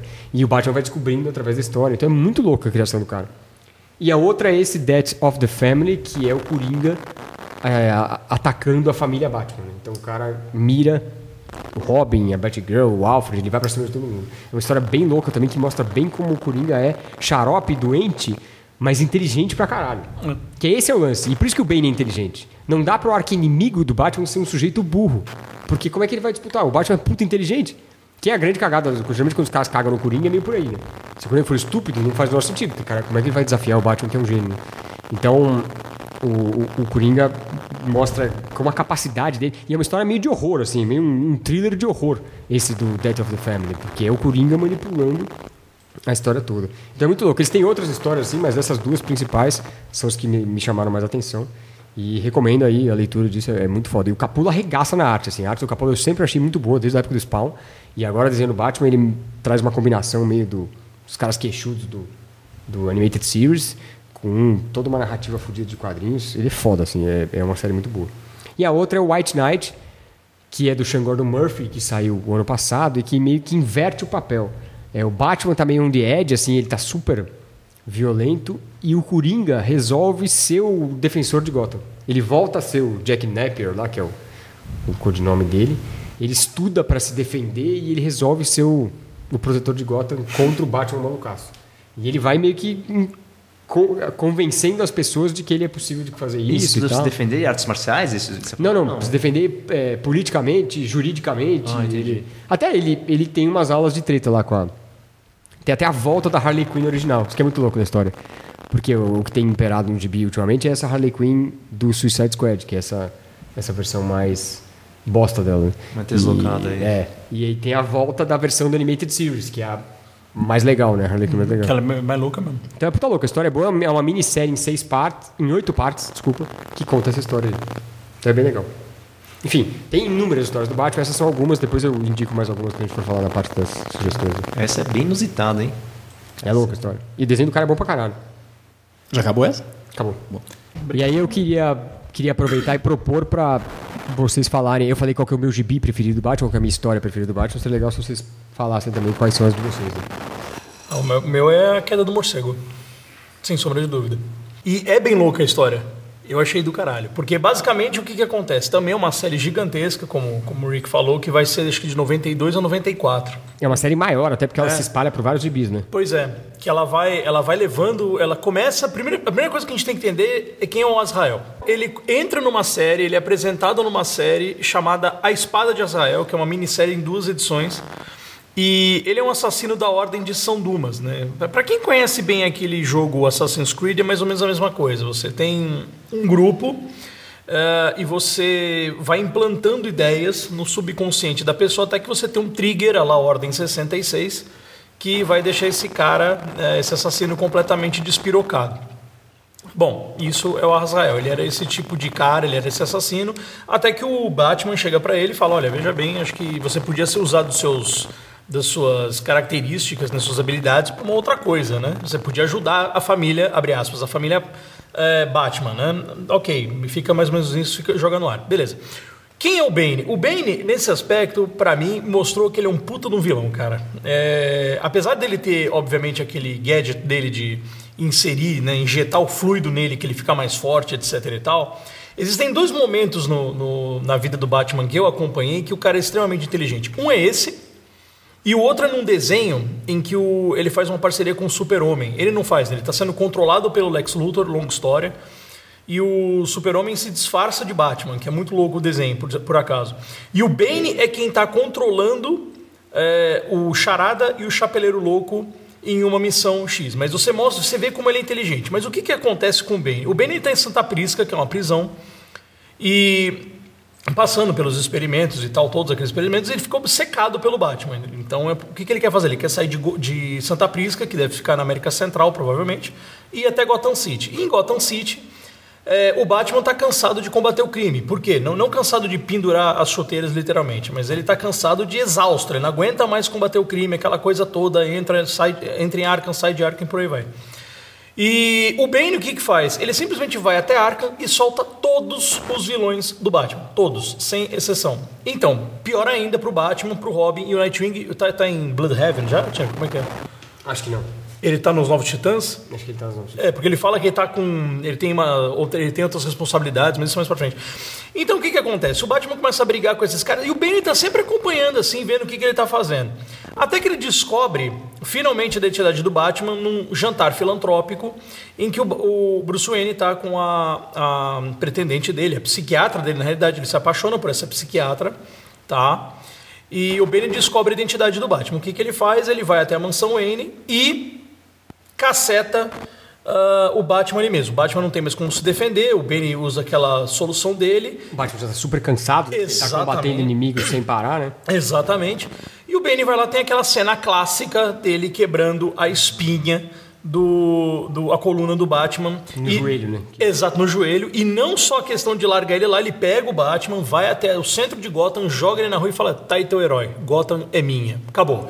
Então, o Bane tem esse papel é, dentro da- do Nightfall, que é um papel extremamente importante. É, quando o Bruce Wayne está sendo recuperado, ele começa a se recuperar é, na, na Batcaverna, ele sugere chamar o Paul Valley, que é o Azrael, que é um estudante, provavelmente de engenharia, né? Porque depois ele vai desenvolver aquela armadura fudidaça, né? É, para assumir o manto, o que gera o causa cisânia, porque o Robin acha que ele deveria chamar o Dick Grayson, mas ele fala que o Dick Grayson está com outras responsabilidades em algum outro lugar. E chama o Paul Valley. O problema é que o Paul Valley é um cara que sofre de muitos problemas psicológicos é, relacionados a, esse, a, todo esse tratamento, né, todo esse treinamento que ele teve durante a infância dele para ser um membro da ordem. Então ele sempre vai entrar em conflito, que é uma coisa muito mais louca também. É, é pensar que o próprio cara que o Bruce Wayne colocou é um cara que também tem conflitos uh, psicológicos. E o, o Jumbo Valley vai acabar ficando extremamente escroto com o Robin, vai mandar o Robin calar a boca, é, vai tirar, obviamente, vai expulsar o Robin da, da Batcaverna e, consequentemente, da mansão Wayne. O Bruce Wayne e o Alfred estarão numa. Eles estão numa side quest, indo atrás da, da dessa psiquiatra do Bruce Wayne, tá? Que foi sequestrada pelo próprio irmão dela. Eles são dois meta-humanos, né? O, o, o, equivalente a mutantes da Marvel. A DC chama de meta-humanos. E a mulher tem um puta de um poder fudido que ela, com a mente dela, ela pode matar uma pessoa ou é, curar uma pessoa. É, já temos uma dica do que vai acontecer, né? E no final das contas, o John Paul Valley começa a ficar extremamente enfurecido com tudo e com todos. Ele começa a perder completamente o controle. Ele acha que ele tem que melhorar o sistema dele de, de, de combate ao crime. Então, o que ele faz? Ele desenvolve aquela armadura que, para mim, é armadura, é apoteose, né? tive um pôster né, dele segurando o manto do Batman. Então ele desenvolve aquela armadura, ele se torna um cara cada vez mais perigoso e não só os vilões, mas como o comissário Gordon vão identificar que ele não é o Batman. Não, olha, esse cara não é o Batman, esse cara é um outro sujeito. Ele começa a matar os vilões. É. Ele, ele perde o controle total. E totalmente, totalmente. Aí que aí, né, é aquela versão de Batman que não é para qualquer um, né? Mas o que, que, vai acontecer no meio do caminho? O resumo da ópera: o Bruce Wayne vai ser recuperado, é, ele vai atrás dessa mulher, ele vai encontrar ela em Santa Prisca. A mulher vai, vai curar o Bruce Wayne, vai matar o irmão. Ela, com o poder da mente dela, ela mata o irmão, salva o Bruce Wayne, ou seja, cura o Bruce Wayne. Ele recupera a, a, os, os movimentos das pernas, ele ficou paraplégico, né? E a consequência é que ela, a mente dela vai atrofiar, ela vai se transformar numa criança de 6 anos de idade, num corpo de uma mulher de 30, alguma coisa do gênero. O Bruce Wayne lamenta muito, se despede dela, vai embora. E quando ele volta para Gotham, ele não está pronto para ser o Batman. Ele vai treinar com a Lady Shiva, lembra? Da... Exatamente. Ele vai treinar com a Lady Shiva. E um treinamento extremamente cruel por parte dela, porque ela bota os caras para ele bater, ele bate pra cacete nos caras, etc e tal. Até que finalmente o último teste dela, ele tem que bater num cara até matar o cara. E ele, como Bruce Wayne, né? Ele não vai quebrar a regra dele, que já foi, já foi discutida aqui. Simplesmente dá um golpe no cara e o cara fica num, num estado em que parece que ele morreu. Aí o Robin e o Asa Noturna, que já estão em Gotham City, vão jogar isso na cara dele. Fala, olha, porra, como é que você quer voltar a ser o Batman? Ele fala, estou pronto para ser o Batman. Mas como é que você quer voltar a ser o Batman se você acabou de matar um cara no seu treinamento? Eu não matei o cara. Justamente. Então, ele... Ali ele vê a oportunidade que ele tem de retornei. Sou o Bruce Wayne novamente, sou o Batman principalmente. E ele vai confrontar o John Paul Valley, e tem até uma cena épica, né? Da mesma forma que ele foi confrontado pelo Bane dentro da mansão Wayne, ele vai ser confrontado, ele vai confrontar o John Paul Valley no mesmo lugar, inclusive na mesma cena. O artista fez até a, a, a, a mesma posição, etc e tal. E o Batman sabe que não é páreo para a armadura do, do John Paul Valley, né? O que, que ele vai fazer? Ele vai entrar, eles vão, eles vão começar a brigar, vão cair dentro da Batcaverna, e o Bruce Wayne, usando bem o cérebro, ele vai começar a entrar por túneis na Batcaverna que são estreitos. E o John Paul Valley, que já está completamente alucinado com, com a ideia de que ele tem que ser o Batman e acabar com o Batman que voltou, ele vai começar a tirar as peças da, da, armadura dele até que vai chegar um momento em que ele vai encontrar o Batman, ele vai estar com a camiseta e só a calça.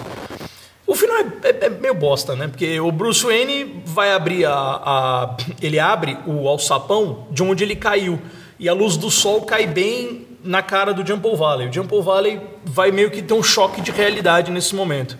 E Ali os dois vão sair da, da, da, da Batcaverna, estão na parte de cima, já no terreno e tal.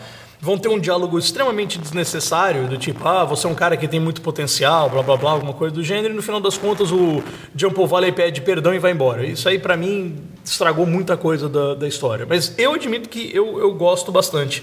É, é uma série que teve vários problemas de publicação, né? Mudou roteiristas várias vezes, foi muito confusa durante a publicação. Não tem bons artistas, a série, assim, é bem Pois mais é. ou menos, né? Mas ela tem esse lado muito interessante que é o Bruce Wayne, ele tem que se recuperar. Primeiro ele tem que enfrentar o Bane e depois ele tem que se recuperar para enfrentar o cara que ele botou no lugar dele, né? É. Então é uma coisa bem, bem Não, e o louco é que o, o- quando o, o John Paul Valley vai enfrentar o Bane, porque o Bane tá tomando controle de, de Gotham. Ele enfia uma surra no Bane, que é uma coisa assim de, dar dó. Assim, ele, ele acaba com o Bane. Tanto que o Bane sai de cena ali mesmo. Fim, terminou a saga pro Bane, entendeu? O John Paul Valley arrebentou ele na porrada, obviamente com o uso da, da armadura dele, mas ele, nossa, trucidou o cara. Mas é, é- essa é uma boa, é uma boa história que eu. E o Rush, né? É, o Rush. Rush é uma boa história também.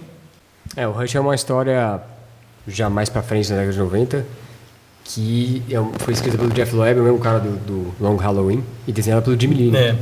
Jim Lee desenhando o Batman é, É. foda. É uma história boa. É, É o retorno do Jason Todd, né? é o Ah. Retorno de Jason Todd, que é o, o Robin, os próprios Robins têm uma história à parte, né? Enfim, tem vários Robins, cada um tem uma história diferente, enfim. Um deles é o que morre, que é esse cara que foi, morreu na, na ligação aí. Pediram pra ele morrer. Pediram pra ele morrer, votaram pra ele morrer. E ele volta, ele retorna nessa história. É, é interessante a história. O final também é mais ou menos, mas a história é boa.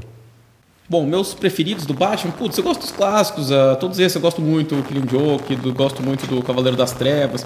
Ah, pra mim, isso aí, o, a Piada Mortal, pra mim era, era canon, assim, eu li achando que aquilo era, era o Batman mesmo, aquela história canônica do- da origem do Coringa, meio que virou depois. E era, né? É, depois que eles fizeram, virou. E eu gosto muito de todos esses. Ah, eu acho que pra tentar alguma coisa mais inusitada, ah, eu gostei, uma, uma história que eu gostei na época que eu li foi o tem, é, Dez Noites da Besta, Puta, é muito boa mesmo. que era uma, é uma série lá que ele lutava com, com o vilão da União Soviética e tal. E era bem interessante porque chega uma parte lá que ele. Ele até lembrava um pouco bem, né, assim, o jeitão dele, É, né? mas é era um cara que era um, um super combatente, né? É o KGBesta, não? KGB. Cabeça, esse mesmo. E ele meio que. O Batman meio que percebia que ele não ia conseguir vencer aquele cara, então. É que em inglês, né? O KGB, né? É, o- ele aparece no Batman vs Superman. O filme? Filme? É. Ah, não é possível isso. É o cara que tá- sequestra a Marta. E tem um. Também tem um, um gibi do Espantalho que eu gosto bastante. Ele é o Batman Volume 1, número 457. Eu vou só falar uma edição bem, bem específica, chama Mestre do Medo. É uma edição só, mas eu achei interessante. Parece que é a primeira aparição aí do, do Tim Drake como Robin. Mas eu gostei dessa história porque é uma história que o, que o Batman é capturado pelo espantalho e o Robin tem que salvar o, o Batman. Enquanto o Batman está sendo torturado com os medos tal, com, ah, pelo espantalho, o Robin percebe, quando o Robin é atacado também pelo gás do espantalho, ele percebe que ele não é capaz de superar o medo. E ele re- resolve que ele é capaz de agir mesmo com medo. Ele fala assim: não, você para de combater o medo. Ah, o único jeito é você entender que você vai ter medo e mesmo assim você vai agir. Então eu achei. É na louco época mesmo. que eu li, achei muito legal a história. Inclusive, essa história inspirou vários das, das- É uma das histórias importantes do Robin, né? E ela inspirou umas- uns episódios do- da série animada, de, de várias outras coisas do, do Robin. É bem legal, acho que ele faz, faz referência, se não me engano, um dos pesadelos do, do Robin é ver o Jason Todd, né? O, Jim- o Jim Drake vendo o que aconteceu com, com o Jason Todd. Ser votado pra morrer, né? Tem até um gibi que faz uma paródia com isso. ah, como foi e- e- e nessa história, ah, eu acho que os heróis colocam os, os sidekicks deles para as pessoas votarem se vão morrer ou não. Então os sidekicks estão meio que nessa situação, né? Tipo, zoando essa, essa situação toda que foi de uma extrema violência aí e tal. Eu não li tanto Batman, né? O- por exemplo, o, o Longo Dia das Bruxas aí, eu tenho ele lá, mas não li até hoje. Absurdo. né? Eu sei. Mas eu li os três clássicos e acho que o meu preferido é a Piada Mortal. O... Não sei se é nostalgia, mas foi um dos, primeiros gibis mais adultos que eu li, né? Então, se não me engano, são graphic novels lá dos anos 90, né? Tinha o graphic novel do Piada Mortal, tinha o do Demolidor, que não quem escreveu, você, você deve saber, né? que é o, é o do Frank Miller e o Bill St. Weeks, né? É que aquele visual meio... Que é o, Frank- o, o Rei do Crime do do crime é Medalhão, um gigantesco, um... que inspirou do Spider-Verse. Inspirou do. Spider-Verse, É, é, é escrito pelo Frank Miller e desenhado pelo Bill St. Weeks. O da Piada Mortal foi um, essas graphic novels são as primeiras mais adultas que eu li, assim, que mostrou que tinha algo. Parecia algo a mais até. Então, me marcou bastante, li bastante, uma história curtinha mais, então li várias É, vezes. e é uma história fechada, né? História fechada, nela mesmo. isso. Então, o que mais marcou acho que foi o Piada Mortal mesmo. Bom, eu acho que eu vou numa linha completamente diferente de tudo que foi feito aqui, né? Principalmente porque eu sou Marvete, né? Confesso, eu preciso confessar nesse Eu também momento. sou. então. Eu nunca li uma história do Batman, nenhum quadrinho específico do Batman. Eu só li os quadrinhos que o Batman aparecia na Marvel. Então. aconteceu, que quiser, aconteceu. Então, para citar aqui, o primeiro quadrinho que eu vou citar é o Marvel vs DC, né? onde você tem a treta. E foi uma série que foi lançada na década de 90 e tal. Ter toda uma proposta de juntar os dois. E, e tinha votação do público para ver qual herói ia vencer quem. E nessa história, o Batman enfrentaria o Capitão América. E essa foi a única votação de todos os, os confrontos que teve que bateu um empate. E aí o editorial resolveu dar ponto pro Batman e o Batman vence. E aí no final da história rolou uma mega insatisfação, porque teve várias tretas complicadas, porque o X-Men era uma equipe que estava muito em alta na época. E, tipo, por exemplo, Tempestade venceu a Mulher Maravilha, cara. Sei lá, é um negócio meio bizarro, enfim. É, mas teve várias dessas, porque como era fã votando, né? É, então, é, então. sentido, né? Então, é por isso mesmo que, assim, os- todos os mutantes venceram. Então, Wolverine venceu o Lobo, por exemplo. É um negócio extremamente controverso, né? Namor versus Aquaman, né? É, então. aí Não, eu acho que faz sentido. não, não, nenhum sentido. Faz sentido. Nenhum sentido, seu idiota. Apesar de sentido. Aquaman vence, tá?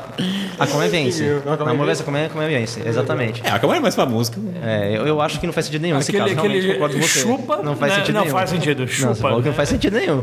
Agora que você, agora que você deu a, a- Falou aí, mudou o jogo, querido? Lógico que faz sentido. É. Bom, é até foda. na história do, do Lobo versus Wolverine foi tão controverso porque o mutante ganhou e eles não sabiam o que fazer. A briga é levada para atrás de um bar e você ouve o snicket e nem sabe exatamente o que aconteceu. Você deduz que o Lobo morreu e o Wolverine sai, né? Levanta, acabou. Migué, foi um migué. Eles nem quiseram mostrar como aconteceu, entendeu? e aí gerou uma puta controvérsia e eles resolveram criar uma história em relação a isso de verdade. Então criaram que existia um personagem, os, os universos. Existia uma, como se fosse uma consciência do universo de si, uma consciência do universo Marvel, e eles se fundiram no Amálgama.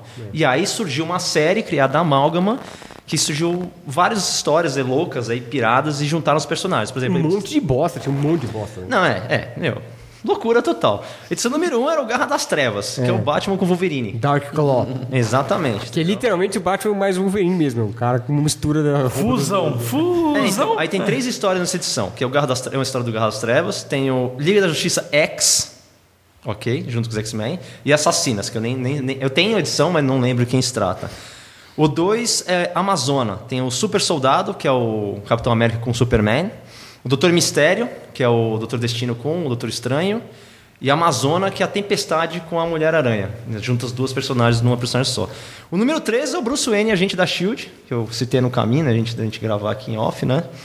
Que é uma história do Bruce Wayne, agente da S.H.I.E.L.D., Aí tem a segunda história que é o título é fantástico. Magneto e os Magnetic Man. Toma essa. É porque tem os caras da, da DC? Banda É, dos então anos é. 60, né? É, então é. conjunto dos anos 60. Mas E- quem da DC que é os Magnetic Man? É, é- esses caras aí que tem a ver com a, com a Doom Patrol. Ah, do Patrol, sim. Vai ter Sabe? série agora, né? É. E tem esses caras, tem uns caras que são. Cada um deles é um, é um elemento. É um tipo de metal diferente. São vários caras meio robóticos criados por um cientista lá. Ah, cada, cada um tem uma cor diferente, Cada não é isso? É, tá, já, já sei quem é. E a terceira e última história é o Balas e Braceletes. E o número 4, que é o, é o último do primeiro volume, é o Spider-Boy, que é o, o Spider-Man com o Super- Superboy. com o Superboy, né? O Ex-Patrulha, ok? E o Speed Demon. E aí eles concluíram o volume 1, depois chegaram a lançar um volume 2, que foi meio que praticamente encerrado no meio do processo, porque viram que tá dando muito errado o negócio. Esse um já foi uma merda, os dois então. É, pois é. E aí foi, foi complicado, mas foi interessante ver a luta entre os personagens, teve um envolvimento considerável com o público, achei bem Ah, fez bacana. um puta sucesso na época. Fez um Sim, sim. Porra, eu comprei enlouquecidamente, cara. Eu adorei. ver os X-Men dando surra nos personagens da DC foi fantástico, cara. Fantástico. e aí, pra concluir, meu, a única história que eu li especificamente do Batman foi uma escrita pelo Sérgio Aragonês, que é o Sérgio Aragonês destrói a DC. Que é animal, né? Espetacular, espetacular. Aí tem to- é uma série, na verdade, que é é uma história completa e ele vai passando pelos personagens, onde ele narra a história de que ele quer se tornar um, um desenhista de quadrinhos de super-heróis. Porque o Sérgio Aragonês era conhecido pelo, por desenhar a Mad, né? Que é uma revista de comédia que acho que nem existe mais. E, e aí, ele- na história, no, no quadrinho em si, você tem a história dele como escritor e o amigo dele desenhista fazendo o, o, o ele desenhista e ele desenhista. Deixa eu até ver, tô até com o gibi O aqui é agora, nem desenhista. é. agora. O Aragonés é desenhista. O Mark Vanier. Mark o- Vayner é o, é o escritor, né? É, então é isso aí, é isso aí. São os caras que fazem o Gru, né? São... Exatamente. que é- que é então, e é legal né? porque cita É genial, isso. né? No começo do gibi fala que ele foi no escritório de si e queria começar a desenhar personagens super-heróis, fazer histórias de super-heróis, e a secretária deixou esperando e vira pra ele olha, quem faz o Gru e a Mad não merece estar aqui, desculpa. Tanto que parece um molequinho passando por ele e fala, não, é que ele sempre desenha super-heróis, então ele pode passar na sua frente. E ele começa a contar a história, e é uma história louca, e, e, e assim, é uma história de sátira muito inteligente, na verdade, com todos os grandes problemas que, se você parar pra pensar, todos os heróis têm, né? Então, a primeira história do, super, é do, é do Ajax, é Ajax o, mutante, o, ver, o verde lá, o maluco É, verde. o Martian É, o Martian Hunter. É. É, o. Aí depois vai pro Superman, e o Superman é fantástico, tem história de parada com o peito aberto, sem tomando tiro, e o tiro re- resvala nele, vai pro teu lado e mota, todo mundo tá em volta dele, na verdade, né? E aí o Superman para um trem, e ele- na hora que ele para o trem, todos os vagões atrás descarrilham e morre todo mundo, né? Então, assim, só que tudo com bom humor. E o, e o Batman tem uma história toda bacana, mostrando todo o lado depressivo dele, de quando perdeu os, os pais, e aí ele, graças a Deus que ele precisa, então, para se tornar um super-herói e vingar os pais, que o sonho dele é se vingar, ele precisa primeiro virar um playboy, né? Então, como foi dito, todo o crescimento e evolução do personagem, ele tem todo um processo de virar playboy, virar um super-herói e tal, e tem tudo uma sátira, o Coringa também e tudo mais. E para mim, a, a parte mais legal do quadrinho é o Batman. Porque ele fala assim, qual é o seu nome? Meu nome é O Batman. Aí o Coringa chega lá, nele depois, quando eles vão voltar, e aí, ô, tudo bem? Ele fala, como assim, ô? Você não, quem te deu essa intimidade de me chamar pelo primeiro nome? Entendeu? Então, pra mim, é, é esse nível de quadrinho. E é a melhor historinha do Batman de todas. É é? excelente, eu adoro a parte que o, que o Batman começa a entrar nos anos 90, ele vai ficando tão dark, mas tão dark que ele começa a parecer um monstro. Quer dizer, é o negócio do anti-herói é levado às últimas consequências, né? Eu É vou um transformar o. Batman num psicopata, O né? Aragonés é um putadinho. Bom, então agora a gente vai entrar nos filmes, né? Na, na telinha, ou a telona, né? No caso do Filmes, Batman. séries, animações. Vamos lá, René, por favor. É, fui fazer uma pesquisa, né? Achei uma lista, umas listas no MDB, que eu vou colocar aí o link pra vocês verem, né? De filmes, tem, achei tem 51 filmes. Assim, contando filmes que ele é o principal, filmes que ele tá na Liga da de Justiça, as animações, né? Que nesses últimos anos tiveram várias animações, né? Acho que são- quantas por ano? Sabe? Umas duas por ano, sei lá. Não sei se duas por ano dele, né? Mas É, dele, mas- Mas que, né, mas que ele tem participado bastante. É. E séries, por exemplo, lá aparecem 40, mas lá ele conta também séries que ele aparece lá. Aparece a série do Scooby-Doo, que ele aparece em dois episódios, então aparece lá também né, Entendi. nessa lista, né? Mas mostra como ele é popular. né? Mas mostra como ele aparece em tudo que é lugar, né? O- e a primeira adaptação do Batman foi em 43, né? Foi um pouquinho depois da criação, né? Quatro anos depois. Foi uma série em 15 episódios, uma série que passou no cinema, porque não, tinha TV, né? E ele, o Batman era um agente secreto do governo que enfrentava um, o Dr. Tito Daka, que era um cientista japonês, que era Claro. ali no meio da Segunda Guerra Mundial, né? Claro, o É. inimigo ia ser um japonês, né? Ele tinha um dispositivo que transformava as pessoas em pseudo-zumbis. É. E o- ele, ele tinha essa pegada já meio. que depois vai resultar na série dos anos 60, né? Não tinha, não tinha o humor dos anos 60, mas. Tinha aquele negócio meio. meio pouco ao orçamento, um negócio meio, meio trash. até, assim. a sério, né? É, não muito a sério, assim. Mas fez muito sucesso. E em 49 teve a continuação, que foi o Batman e Robin, a volta do morcego. Que foram mais 15 episódios. Que agora ele enfrentava. Atores diferentes interpretando. Ele enfrentava o The Wizard. Que eles, eles usavam um aparelho eletrônico que ele conseguia controlar os carros da cidade. E Lidando com, a- lidando com a tecnologia. É, lidando com tecnologia, né? Que também é uma série que passou no cinema, que a TV ainda estava. Depois da Segunda Guerra Mundial, que começou a, as pessoas começaram a comprar as TVs, anos 50, que foi o boom da TV, né? O, e aí fez muito sucesso, e aí nos anos 60 veio a série clássica que a gente já falou, né? Batman, dos anos, que foi de 66 a 68, três temporadas. Que aí sim eles usavam, eles usavam esse humor já mais característico. Pastelão, É, né? pastelão, tinha aquela lição de moral, ah, crianças bebam leite, sei lá. e tudo. E que. E que resultou, que a gente comentou no, no filme do Batman, A Feira da Fruta, né? épico, Um épico. clássico. Que contando a história dos dois adolescentes, que nos 81 eles, gravam, eles pegaram o episódio do Batman, dessa, desse seriado, e gravaram uma dublagem em cima, falando palavrão pra tudo que é lado, não sei o quê. Com o videocassete que eles tinham É, lá. que né? tinha que eles tinham. E aí nos anos 90, né, no final dos anos 90 come- começou a internet, YouTube, viralizou isso e virou um puto sucesso. Os caras ficaram famosos, lançaram um livro recentemente aí, que é Entrei na Feira da Fruta. A Feira da Fruta é a música que eles usam no É a trilha sonora. trilha sonora do... Que acho que o Pedro não sabe quem que É, são o- os é- autores, né? É o Grupo Capote e Odair Cabeça de Poeta. O nome da música é Feira da Fruta mesmo. Só, só É, porque se você não viu o Batman Feira da Fruta, bota no YouTube. É, Eu vou botar o link, eu achei, o link, eu achei lá que eu fui dar uma re- revisada. Eu vi dois minutos já caguei de rir. achando que. Não, eu lembro quando a gente descobriu isso. Que a gente descobriu. Na época, final da década de 90, sabe, começo da década de 90. Sim, a gente viu junto, né? E a gente Nossa, se, de- se matava. né? Chorar de rir Era ali. foda. Vai ter o link ali do desse, do link dos, dos seriados também, que também tem no YouTube. O, e na verdade foi nessa época que teve o primeiro filme do Batman, que, é- que era dessa série.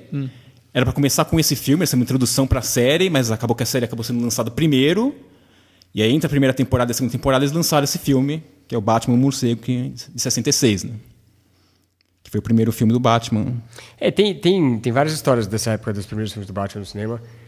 Tem uma clássica até que é mais antigo do que esse aí, era preto e branco, não lembro qual é o filme exatamente, mas que o, o ator que ia ser o Batman tinha o cinto de utilidades e ele guardou um maço de cigarro no cinto de o ator. E aí tem uma cena que ele tá escalando uma parede, assim, que o cara derruba ele e aparece, cai o maço de cigarro do cin- bate-cinto dele, clássico. E ficou no filme, né? Porque, tipo, na. Pois é. Aliás, eu li que o- nesse primeiro que eu falei, o Morcego de, de 43, que foi inventado a Batcaverna, parece, né? Acho que não tinha nos quadrinhos. Ah, eu não sabia. O que eu li, pelo menos, foi isso.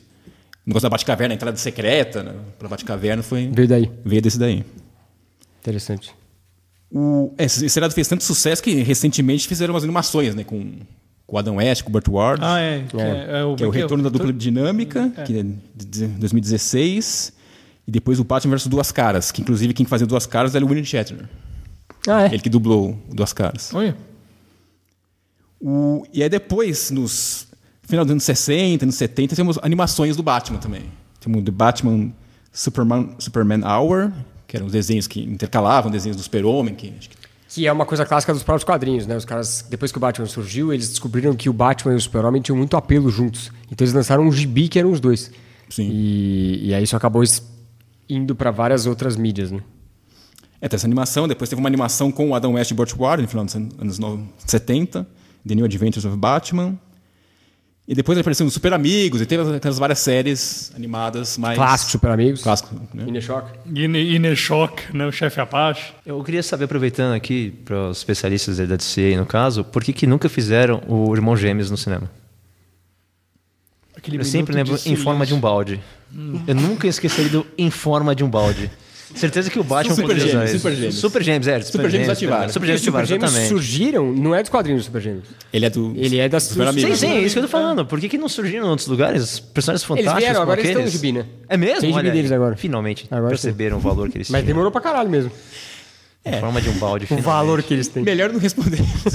Melhor que quem? Quer dizer, eu adorava os Super Amigos, obviamente, Eu adorava mas... também, eu adorava. Não, tinha uma. Tinha, Irmão, é, você está falando do Schwarzenegger do, do, Pois do é, Danny e do DeVito. DeVito, né? A gente, a gente tem, tem até que pensar que essa questão do, do desses desenhos, eles eram da Hanna-Barbera, né? E aí você tem uma, uma... Alguns, né, pelo menos. Aí você tem, por exemplo, umas, um- um- uns... Como é que chama? Uma- Umas ligações. crossovers, uns crossovers. É, uns crossovers meio estranhos. Então, por exemplo, o Batman e o Robin andando com um grupo de um colégio. Aí vamos botar aquele Batmite lá, Bat, Ba- Ba- Batmirim, sei lá o que, aquilo que são um goblinzinho, o que, que é aquela coisinha que tava no... É o Batman, cara. Ele É tem o tudo, Batman, meu. mas É o. Batman, velho. Tem uns negócios meio bizarros que eles vão criar no meio do. É, e o bagulho aparecendo no Scooby-Doo, né? Esses troços assim. É... É isso que eu falei, né? Exatamente. É. Ele apareceu em dois episódios do Scooby-Doo ali. Exatamente. Fantástico, faz todo sentido. São investigadores. Todo sentido. Faz todo sentido. São investigadores. São investigadores, não? Perfeito. E aí, no final dos anos oit- 80, né? 89, veio o filme do Batman, do Tim Burton, né? Como disse, foi o primeiro grande blockbuster, né? Do, do Batman, né? Veio depois do, do Super-Homem, ali nos anos 70. Que trouxe essa, esse visual mais, mais gótico que a gente falou, né? Fez um puta sucesso, a bilheteria estourou. Deixou o Jack Nixon rico, né? Deixou o Jack Nixon rico, né? Os tímpanos de algumas pessoas estouraram. O grito da Kim Basinger também, né? Ah, Eterno Porque o Jack Nixon foi muito inteligente, né? Ele, ele, o acordo que ele fez não foi pro salário, né? Ele quis ganhar uma parte do merchandising, né? Do que ia acontecer com o filme. Pois é. É, vocês Ele ficou vocês- bilionário, né? então, Já Já previu vocês ali falaram que- sobre isso. Quando eu falei que o Ken Reeves era o primeiro, vocês mencionaram que o Eu acho que ele, primeiro foi o ganhou- Jack ele ganhou Nixon. 60 milhões de dólares, eu acho, o Jack Nixon. Grana, hein? Na Eu época devia ser uma valores, absurda, hein? Ah, fez o pé- pezinho de meia dele, né? E o Tim Burton dirigiu o segundo, né? o- Em 92, o Batman Retorno, com, com o Pinguim, com a Mulher Gata, Michelle Pfeiffer, né? O primeiro filme do, do Batman tem muitos méritos, tem várias coisas legais, tem várias coisas bizarras, né? Assim, o Michael Keaton como Batman convence pouco, né? Ele com o próprio Bruce Wayne... Ele é mais um filme mais do Tim menos, Burton né? do que um filme do Batman, né? É, assim. exatamente, é. E, e ele, ele é um Batman meio de fim de semana, né? Ele não é um Batman muito atlético, ele é um cara meio pançudo, né? E a armadura não ajudava, porque a roupa pesava Não. 40 quilos. Não, pois é. Então ele não tinha muita mobilidade. Toda a habilidade que o Batman devia ter, Ele ele parecia não... um robô virando a cabeça, não virava a cabeça da, da, da, da roupa dele junto. Era uma coisa meio. Tem aquela cena que ele vai lutar com o cara e o cara, ele quer dar um soco no saco do cara, mas ele não ia chegar nunca com a armadura dele. Ele estica o braço e sai tipo um bagulho. É, daqui. exatamente. Que acerta o saco do cara na catedral. Uma mata-mosca certo o saco do cara, porque ele não chegava no saco do cara. Era uma puta cena ridícula. É. E, então tinha várias coisas bizarras. O próprio Coringa, por mais icônica que seja a interpretação do Jack Nicholson, é um Coringa mais ou menos, né? Ele não é um Coringa muito inteligente, é um Coringa bem palhaço. É, bem né? palhaço, sim. É, tem uma coisa, umas coisas meio. Agora, Gotham City é espetacular. Gotham né? é. Sim. O Batmóvel é espetacular. É. O Batmóvel do Tim Burton é, É- é- sensacional. Eu acho que é o melhor de todos. Ele, É, assim. ele, assim, é que o Tumblr é muito foda, né? Eu, eu É. acho o Tumblr foda. É, são visões diferentes. São a visões visão completamente realista e a visão... Não, e, e são todas dentro do contexto, né? Sim. Esse Batmóvel serve muito bem aquele contexto gótico, dark, Sim. que até o Edu tava falando, né? E, e acho que isso interpreta, isso traz bem pra, pra essa linguagem. É, e o Tumblr serve pra cidade mais real, Que a gente, é, a gente que a gente vai falar depois do do. Nolan. Tem a Batinave também nesse, né? Inclusive, vai até a lua e faz o bate asa, né? símbolo. Ele vai até a lua, ele para na frente da lua. né? Não, eu pra, formar bonito, ele ia ver até a lua. bonito, mim acho que ele foi até a lua, porque certeza tem uma bate, uma bate base na bate-lua dele. É, ele, ele vira o a Batwing, né? Exatamente. Que o Coringa mete aquele tiro lá com aquele, aquele revólver, aquele Puta 38. puta cano de um quilômetro. Não, 380, acho que ela é tão grande. É que eu disse, eu não revi os filmes, não consegui rever, né? Gostei muito da época, acho que vai cair um pouco dando uma revisada Mas hoje em e, dia, e- né? e ele é melhor do que o segundo, né? O, o Batman. Sim, e- com o certeza. Batman Returns aí já é bem bizarro, porque o pinguim é um. Monstro. Um, um monstro que foi criado por pinguins, né? Tipo, ele É, não ele faz é jogado pela sentido. família no esgoto, ele é nutrido e criado por pinguins que soltam mísseis das Mas costas. eles são, cara. ele e a Mulher Gato são assim, eles são. é, apesar de não ter nada a ver com o gibi, talvez, a- o pinguim, né? Mas eles são meio icônicos, né? Tipo, a, a- como o Jack Nicholson falou, tipo, apesar de não ser necessariamente exatamente aquilo que você esperava do Coringa, ele, ele marcou, né? Não, são, a são interpretações icônicas. A Michelle Pfeiffer como mulher gata. é- Pfeiffer, Gata. Mas se você pegar a história dela, é estúpida. Tipo, ela era uma secretária, ela apanha do chefe, cai do, tel- da- do prédio e aprende a lutar na queda. Tipo, ela bate no chão. Não, ela cai lá, os gatos começam a... Ressuscitam ela, né? ressuscita, E ela volta lá. ninja, ela sabe lutar, o caralho. Então não faz o menor sentido. Mas a interpretação dela como mulher gata é super Gente, icônica, lógico né? que faz, gente. Ela tava toda machucada, os gatos lamberam. Na saliva do gato entrou o gatismo nela, É um gato radioativo, né? O DNA gatista. filme estranho. Eu preciso rever, eu preciso rever. Ah, mas que, é estranho. que por pior que sejam os filmes, depois os caras conseguiram lançar filme pior da Mulher Gato, do Batman. É, sim, é verdade. Não, e o- o- mas a estética continua fodida, assim, continua sim. muito louca. Não, não tem nada ruim o suficiente que não possa piorar, né? É verdade. Sempre tem isso, né? Total.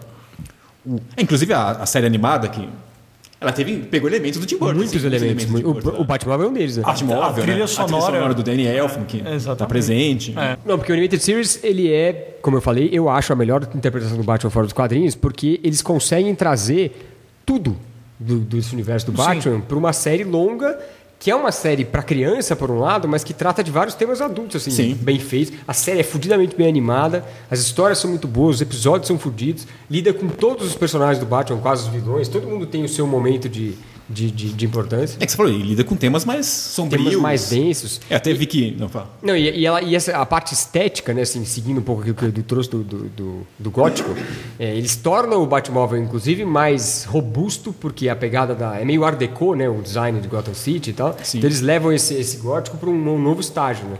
Então é, é muito bem feita a série. Eu tava até vendo de episódios que não foram feitos, mas que eles queriam fazer, que ia ser bem mais adulto, inclusive. Tinha um episódio que o produtor Alan Byrne ele escreveu, que ia ser um episódio sem diálogos, que ia se chamar Silent Night, e ia falar sobre a vida sexual do Batman.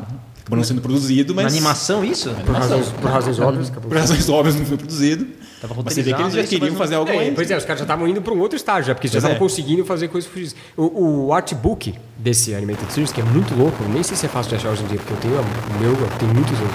Mas ele tem uma página que mostra, assim, eles têm um desenho que o cara fez, que é todas as coisas que não podia ter na TV em um desenho de criança. Tipo, a criança em perigo, é, sei lá, sangue. E, e os caras fizeram uma série mais adulta, driblando todos esses troços, assim. Eles não mostram nada disso, mas ainda assim eles conseguem abordar temas mais, mais sérios.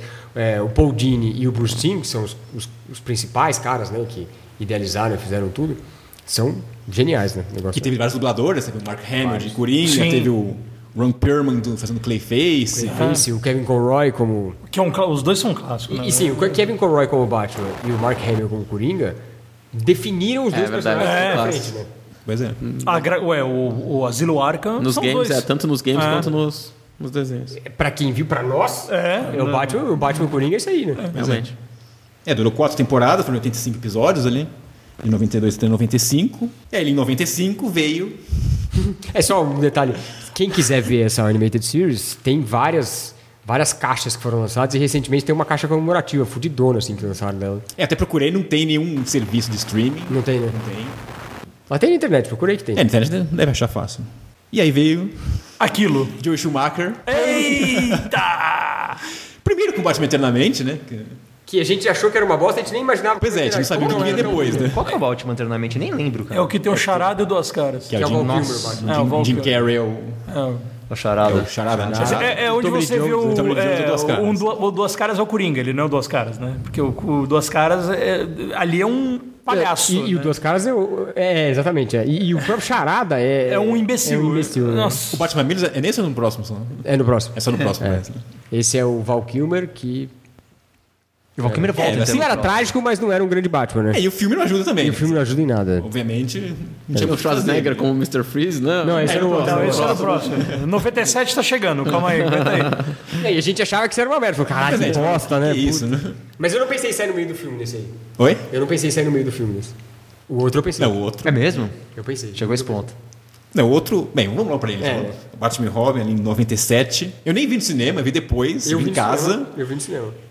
E assim, eu, eu sempre vejo o filme até o final, independente do filme. O filme tá ruim, eu vou até o final. Esse, com 10 minutos, eu queria parar. Eu pensei, eu tava no cinema eu falei, caralho, eu vou embora dessa porra. com 10 minutos, eu falei, o que que eu tô... O que eu fiz da minha vida, Eu né? vou aguentar, mas... Esse, esse é o, o Batman, é o George Clooney. George Clooney. Que é curioso, porque quando o Val Kilmer foi escalado, muita gente achou interessante, porque ele era um ator que estava bem em evidência na época e foi uma bosta. Quando o George Clooney foi escalado, os caras falaram, caralho, da hora, o cara é um puta Bruce Wayne. Né? Tem a ver com o sim, Bruce Wayne e tal. sim. Só que É, o filme de normalmente não ajuda, né? nada, né? Não, até o queixão quadrado dele, assim, né? Tipo, porra, nossa, o filme é nojento, cara. Não, bate cartão. Ou é. Validade forever do cabelo do Batman. Você tem aquele. Como é que chama? É, o negócio que eles batem os pés assim, sai as duas lâminas de, de, de patins. pra no eles- começo do filme, né? Nossa senhora. O- E as pantufinhas do, do Senhor o Frio. Batman Milos, da roupa dele, Batman né? tal, Milos. os caras meio... Assim, acho que ele, obviamente... Ele...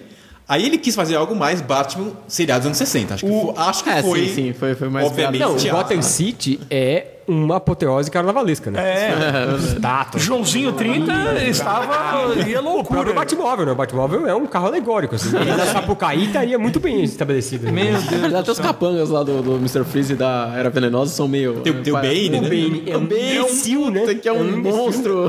Não, eu. Eu nem lembrava que tinha o Bane. Nem é o Bane, é um personagem. É um, um homem planta, ok, é, é isso. Tem o, o, o Mr. Freeze, como o Edu falou, o Que é Schwarzenegger. Aí tem. Numa interpretação absolutamente... Mas assim, também, o filme pedia aquilo, né? Não, é nem tô dizendo que ele tá absurdo no Pois filme, é. assim, mas é uma... Não, e tinha aquele, aquela relação entre o, o, o Batman e o Robin, que os dois se apaixonam pela Era Venenosa. Lembra disso, não? É, mas aí tem a ver com o poder dela também, né? É, não, não, que, que ela beija e todo mundo fica apaixonado por ela. Aí que entra depois a Alicia Silverstone com Batgirl. Nossa, meu. Deus do céu. O, o, o Robin é o o Chris O'Donnell, né? Isso, o Alfred tá doente. O Alfred foi o único cara que seguiu todas as, as franquias, né? A franquia inteira. Era o mesmo ator, né? Era o mesmo ator. Desde Era o mesmo ator. filme do Tim Burton, né? É. E esse filme trágico, que é um lixo de filme, que sepultou o Batman no cinema, né? É, pois é. Até Até 2005, 2005, que é quando sai o Begins, né? que sai o Begin. Quer dizer, pensa, de 97 a 2005 não teve nenhum filme do Batman, porque essa Não. porra afundou o Batman no cinema, né? Cagou tudo. E aí veio o Christopher Nolan, resolveu dar uma visão mais realista, Realista. do Batman, fazer um negócio diferente do que você tinha feito antes, né? Mas ainda mantendo a essência do Batman, né? Acho que isso é importante, né? E o Batman, até pra argumentar que potencialmente dos super-heróis, ele é um dos caras que mais dá pra ser realista, né? Porque ele Sim, não tem superpoderes. O superpoder dele é super dinheiro, né? Então, Pois é. É. dá pra ele ser explorado muito bem dessa forma. E aí tem a ver, e aí todas as opções dele seguem esse caminho. O próprio Tumblr, como a gente falou É, ali, sim. a versão do Batmóvel é uma versão absolutamente realista, é um tanque de guerra. Né? É. Porque é uma arma do exército, né? E aí ele bebe da- das dos gibis clássicos do Batman, Batman 1, Batman Begins, né? Batman Begins, o, o Dark Knight Returns. Dark Knight Returns, aí, né? esse negócio do Coringa que morcego falou. também, né? A Queda do Morcego é o que inspira o morcego, que inspira o terceiro filme, Também, Exatamente. ele é super inspirado na Queda do Morcego. É. É, o Dark Knight Returns merecia um capítulo à parte, né? Porque o que é aquele filme? Meu Deus do céu, a direção daquele filme, tudo é fantástico, né? Desde o, da Tá falando do- atuação, né? Não, o Dark Knight, O, Ri- o Dark, Dark Knight ou o Dark Knight Não, Dark Knight. Rises? Não, Dark É Knight o segundo. Dark Knight, né? assim. Ah. É, o Batman Begins é bom, é muito bem feito, né? Enfim, Sim. tem o Hazal Ghul como vilão, Puta, que é foda pra caralho. monta super bem, conta bem o início, mas o, o segundo filme é, muito melhor, né? É, muito É o meu filme preferido O meu também. de heróis. De herói é... Ah, não, desculpa. Preciso discordar disso. O filme preferido é o Thor Ragnarok, com certeza, sem sombra de dúvidas. Mas confesso que o Aí um capítulo à Batman... parte. Não, sim, não, desculpa. Isso vai ser melhor explicado quando a gente fizer um episódio, sobre o Episódio- isômetro. Sim, sim, com certeza. Mas confesso realmente que o filme do, do Batman é o, o segundo lá, que é Dark o Knight. Coringa com Heath Ledger, é fantástico, espetacular. E ele é louco esse filme do, do- do Dark Knight, porque assim, ele é um puta filme, assim, se você... Beleza, não é um filme do Batman, é um puta filme. Sim. Por si só, né? É Sim, sim. é- Ah, é? Não, é, tanto que na época tudo- compararam com Fogo contra Fogo, que era o filme do Al Pacino com Robert De Niro, compararam com O Poder do Chefão, os caras compararam com filmes que não eram de super-herói, filmes com... É, porque é um puta filme. Tem uma interpretação espetacular do Coringa, né? Sim. Não, e a direção fantástica, nossa, a edição fantástica desse filme. Eu tava assistindo várias vezes assim, você já conhece a história, você vai acompanhando. Cara, é lindo, esse filme é, é lindo. Não, é o melhor Coringa ever, né? Assim, tipo, é o Coringa que pedimos pra ver no cinema, né? Que foi também uma. O cara trouxe muito dele pro Coringa também. Não era um Coringa assim, na era época extremamente fiel ao gibi. O cara Não, trouxe é, muito do. e- do- Sim. É, na É a interpretação dele. Sim, Tem- acrescentou muito vários a Coringa, né? de muitos Coringas de várias histórias, mas ele fez a dele, né? Não, mas o que eu acho que a grande sacada do Coringa é essa, né? É um Coringa que é um E ele, e ele traz um pouco desse lado do Coringa que é muito louco, que é o Coringa que não tem origem estabelecida, né? É. várias coisas É, funcionam. tanto que ele brinca no filme, ele Ele conta brinca, duas vezes diferentes a Tipo, a história dele né? pode ser qualquer coisa, então é, é muito interessante, é, é fodida a versão dele. Eu acho que é legal por causa do tema do caos, né, cara? É, ele E jeito como dele uma é força muito do bem é colocado em relação a tudo, assim, é Eles espetacular definem mesmo. muito bem o Coringa, né? Que é um cara que, puta, como é que você lida com um cara desse? Você pode comprar ele, ele não tem nada que ele queira que você possa dar, enfim. E o Duas Caras também tá animal no filme. Sim. É, não tem. Não, Espetacular, espetacular. é, não tem do que falar. Com relação ao Dark Knight, nada. E o terceiro filme que eu também gosto bastante, Também. um pouco inferior ao segundo, mas É, não é tão também bom, mas tem Cara, eu vários já acho que o terceiro deu uma desandada boa, assim. Né? é. Ah, puta, quando os caras começam a sair na porrada com os caras armados lá, eu falei, ah, não, meu, chega disso, pelo amor de Deus. acho que começa a ficar muito fantasioso, assim. O final também é meio que, que é meio inspirado numa cena do, do Adam West lá, né? Que o cara pega a bomba e sai correndo. Eu, eu acho que o terceiro deu uma desandada, assim, em relação ao primeiro. E ao- também o segundo não tinha como, né? Mas em relação ao primeiro e ao segundo, que tem uma, uma pegada mais realista. E o terceiro foi dar uma pegada mais épica, né, cara? Ele, Então- ele falou que se inspirou no um conto de duas cidades do Charles Dickens. Do Charles Dickens, é. Revolução Francesa ali. Então, tem, tem um negócio ali da É, eu acho legal do, cidade, do, tudo. Do espantalho virar um juiz, do revolucionário. É, bem e tal. louco isso aí. Não, realmente tem grandes ideias no terceiro filme, mas eu acho que também tem boas desandadas. Então é um filme muito assim, ah, altos e baixos, eu É achei. louco que eu lembro que eu, eu tava em Nova York quando eu vi esse filme.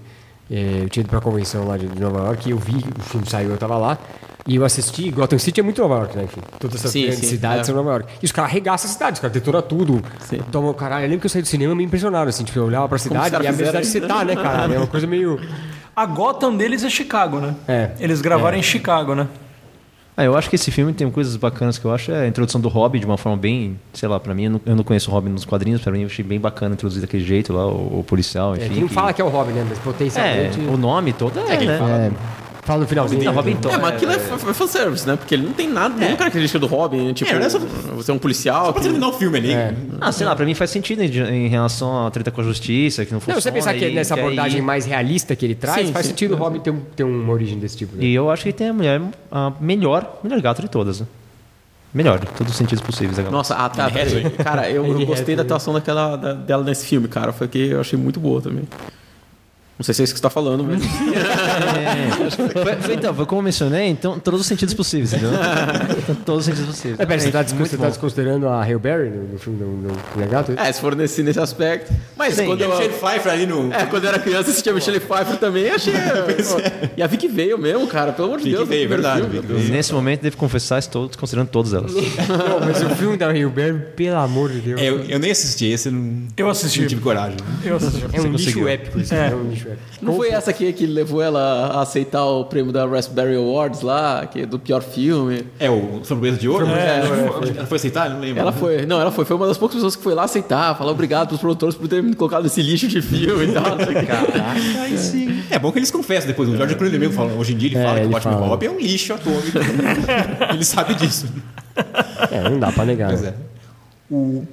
E na- nas pesquisas do negócio que eu nem lembrava, que a gente falou do Animatrix no Matrix, né? Teve um meio um. Você lembra do Batman? Lembro, lembro. Sim. Que foram Batman Gotham vários, Knight. vários estúdios Eram seis japoneses. né? historinhas que. Sim. curtinhas, que era. Era muito louco, aliás. Tinha Era muito bom muito também. foda, tinha uns muito foda. Que saiu em saiu em 2008, junto com, com o segundo filme, né? É, era foda. Ele pegou essa esteira de sucesso aí no cinema. né? Sim. E. E teve várias animações, né? Várias. As animações, uma porrada. Várias séries animadas pra TV, né? Séries animadas, sim. vários além da série animada longa-metragem, clássica, depois The saiu Animated outras, Series, The é. Batman que The tinha, Batman. né? Que eu gostava muito desse The Batman. né? Esse The Batman é, é muito louco a ideia Tem dele. muita gente não gosta, É. mas eu gostava. Eu... Eu achava legal. Melhor do que o Batman Brave, É, the era Brave and the Bold. caralho? Aí tem um outro chamado Be- Beware the Batman. É, que também era meio. Começou a ficar muito infantil, né? Eu acho. Mas pra mim, uma das melhores animações é Batman Beyond, cara. É, o Batman Beyond é muito bom, que é um filho do Batman É, Series. eu, né? eu, eu torci o nariz. Eu torci o nariz. Eu falei assim, puta, ah, cadê o desenho do Batman? Vamos lançar isso daí e tal, não sei o quê. Animal, cara. Uma, da coisa, uma das coisas, só um detalhe que inclusive mostra como essa Animated Series é foda, é que eles introduziram um tanto de coisa que depois foram absorvidos no quadrinhos, né? A Harley Quinn sendo talvez a mais significativa delas, né? E teve a animação do. A Máscara do Fantasma, que era. do- Máscara Sim, do Fantasma, Era um filme fudida, do, né? do, Fudida. da Sim, animação. 90, e- da acho que série, no- né? 93 isso daí. A Harley 93, Quinn, ela veio da, da série animada? Veio a série animada. Caraca, olha só. Veja você. E essa Máscara do Fantasma é muito louca, né? Muito bom. É, é um, é um classicão do- da animação. Esse da, da máscara do fantasma, inclusive, tem que fazer uma justiça aqui. Ah, que a gente a ideia é falar de trilha sonora, mas isso eu tenho que deixar claro que depois que saiu esse filme Máscara do Fantasma, foi uma compositora chamada Shirley Walker que trouxe aquele tema que depois vai, vai entrar no The New Adventures of eh, Batman, né, do, do que vai seguir o animated series, só que vai mudar de nome, vai se chamar Gotham Knights. Não sei se vocês se lembram da- do, do- que sai o, o tema do, do Danny Elfman e vai entrar aquele.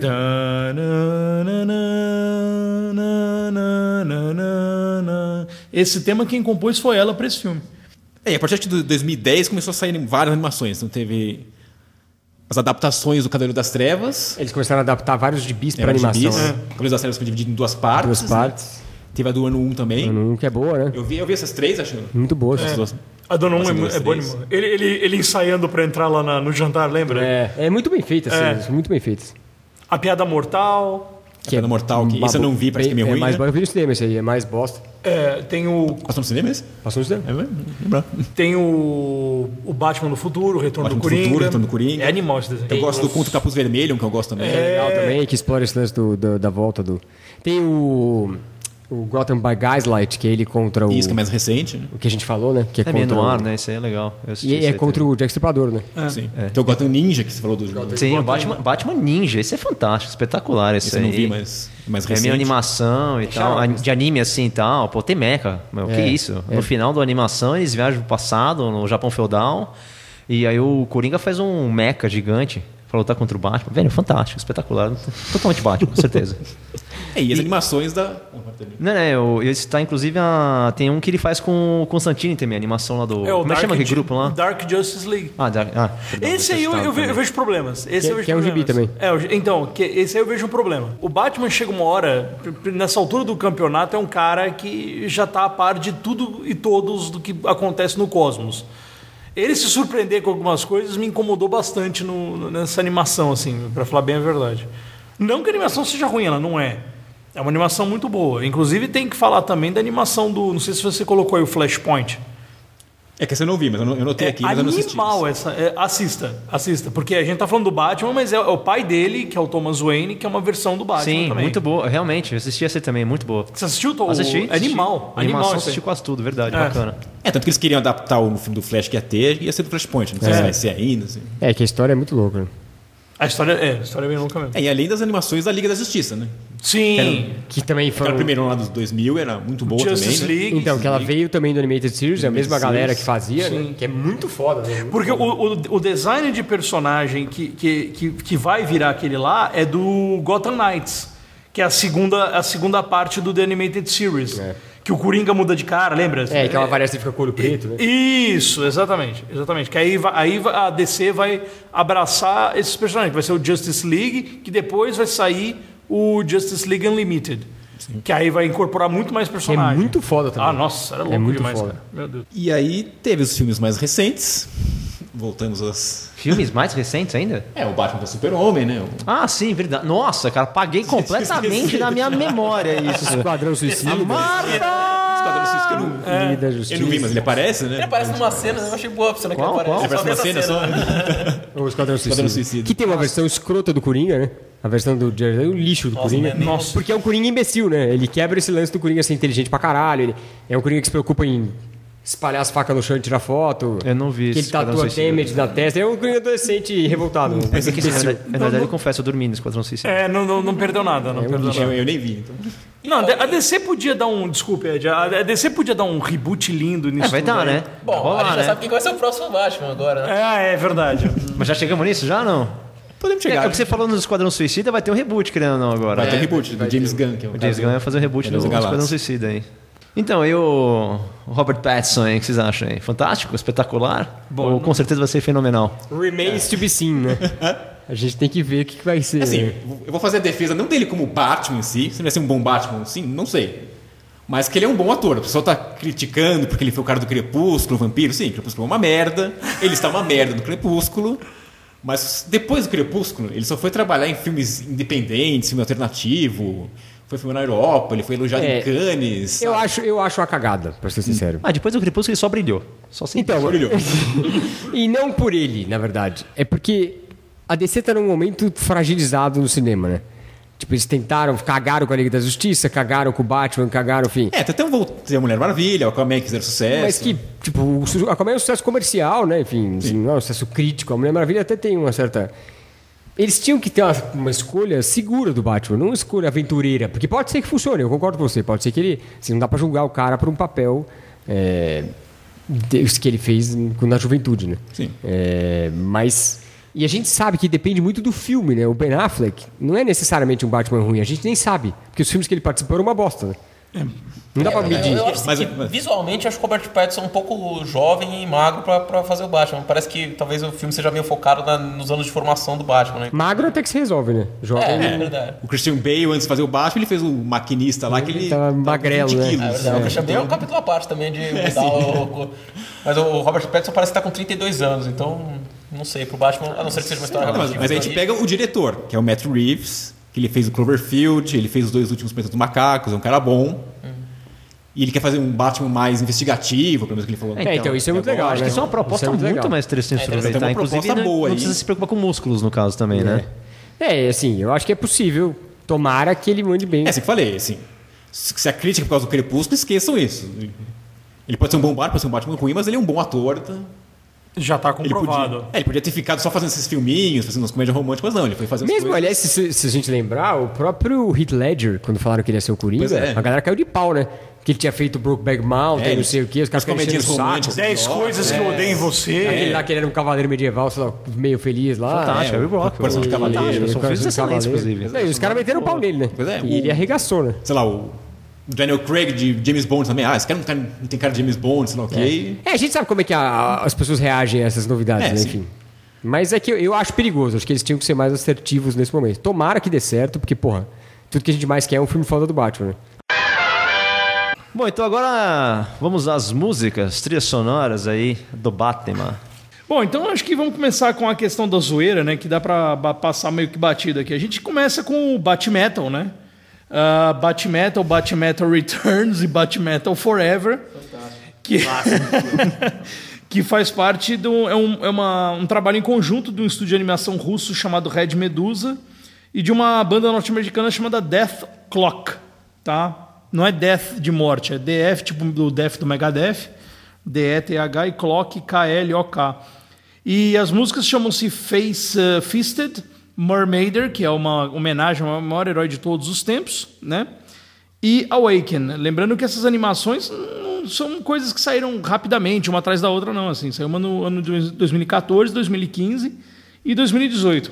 É, e são bem produzidas, né? Bem... Sim, é, porra, anim- animação bem louca, né? A gente se diverte. O Dead Clock, pra quem não conhece, é a banda de metal do desenho Metalocalypse, do Adult Swim, se eu não me engano. Ela é uma banda de... ver- Assim, é uma banda de verdade, mas ela é uma banda ficcional aí. É, de um- virtual. Falam que é uma, falam que é uma banda ver virtual no meio do caminho, não é isso? Um negocinho? Isso, é uma banda. É, é, tem um desenho animado dessa banda, tipo, cometendo os maiores excessos do black metal, eles ah, conjuram um demônio por acidente, e assim por diante. É uma, uma banda de comédia, mas como ah, grandes bandas de comédias que fazem música de verdade. E a outra que a gente já comentou aqui, né, de, de 81, no, do, do Feira da Fruta, que é o grupo Capote Odair Cabeça de Poeta, que é o, a, a trilha sonora que acompanha, né, o, o Entrei na Feira da Fruta pra ver o café Pelo da nome você já sabe o que pode esperar. né? É, não, é um, é um, é um Que no começo eu achava que era filha da puta que ele falava. É, filha da puta, ei, filha da Parece mesmo. É, Até porque o som é uma bosta, né? É, parecia mesmo, né?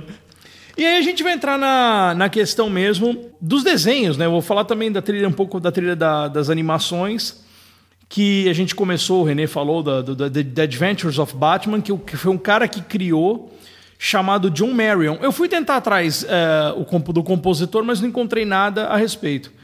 É, The New Adventures of Batman, que é de 77, foi um grupo chamado Horta Mahana Corp. É, Esse grupo é um grupo que trabalhava diretamente para para Hanna-Barbera.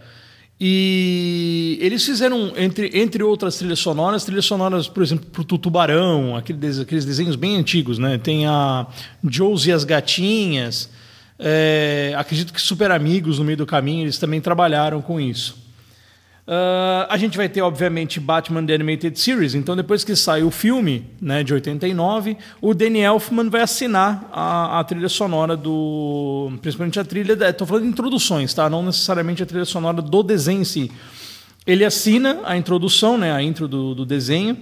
E depois, quando sai A Máscara do Fantasma, em 93, a Shirley Walker eh, vai entrar com o tema dela, né, na trilha dela, no caso, ah, no The New Adventures, é, Batman The New Adventures, que vai se chamar também Gotham Knights. É interessante que no caso dessas trilhas aqui do, de, de 68 e 69, né, do The Adventures of Batman e The New, New Adventures of Batman, é, é, um, é um negócio meio um que meio espião, música de espião, assim, né? Até porque na década de 60 a gente tem a Missão Impossível, né? Que vai sair a série, a música vai ser, vai, vai ser composta, obviamente, como introdução para a série. E a gente vai ter também, claro, né, James Bond é, com o primeiro filme, né, contra o satânico Dr. No. Então a gente tem aquela pegada mais. é, aquela pegada mais. Parece uma música de, de, de, de, de espiões, assim. Secret Agent Man, por exemplo, umas coisas mais ou menos assim. E, inclusive, é, na parte de de desenho ainda, a gente vai ter depois um, um- um grupo que vai começar a se juntar para fazer as trilhas sonoras das próximas animações do Batman. A gente vai ter isso com o Batman Beyond, que é o Christopher Carter, que para mim, puta que pariu, é, é, é a trilha sonora, assim, a introdução do, do Batman é é assim, para mim é minha favorita, cara.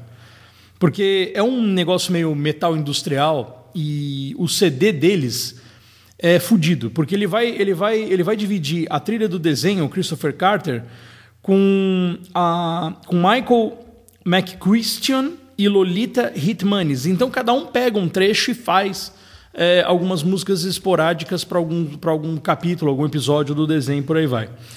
Ah, a gente vai ter o The Batman, que por acaso de dois, foi 2004 a 2008.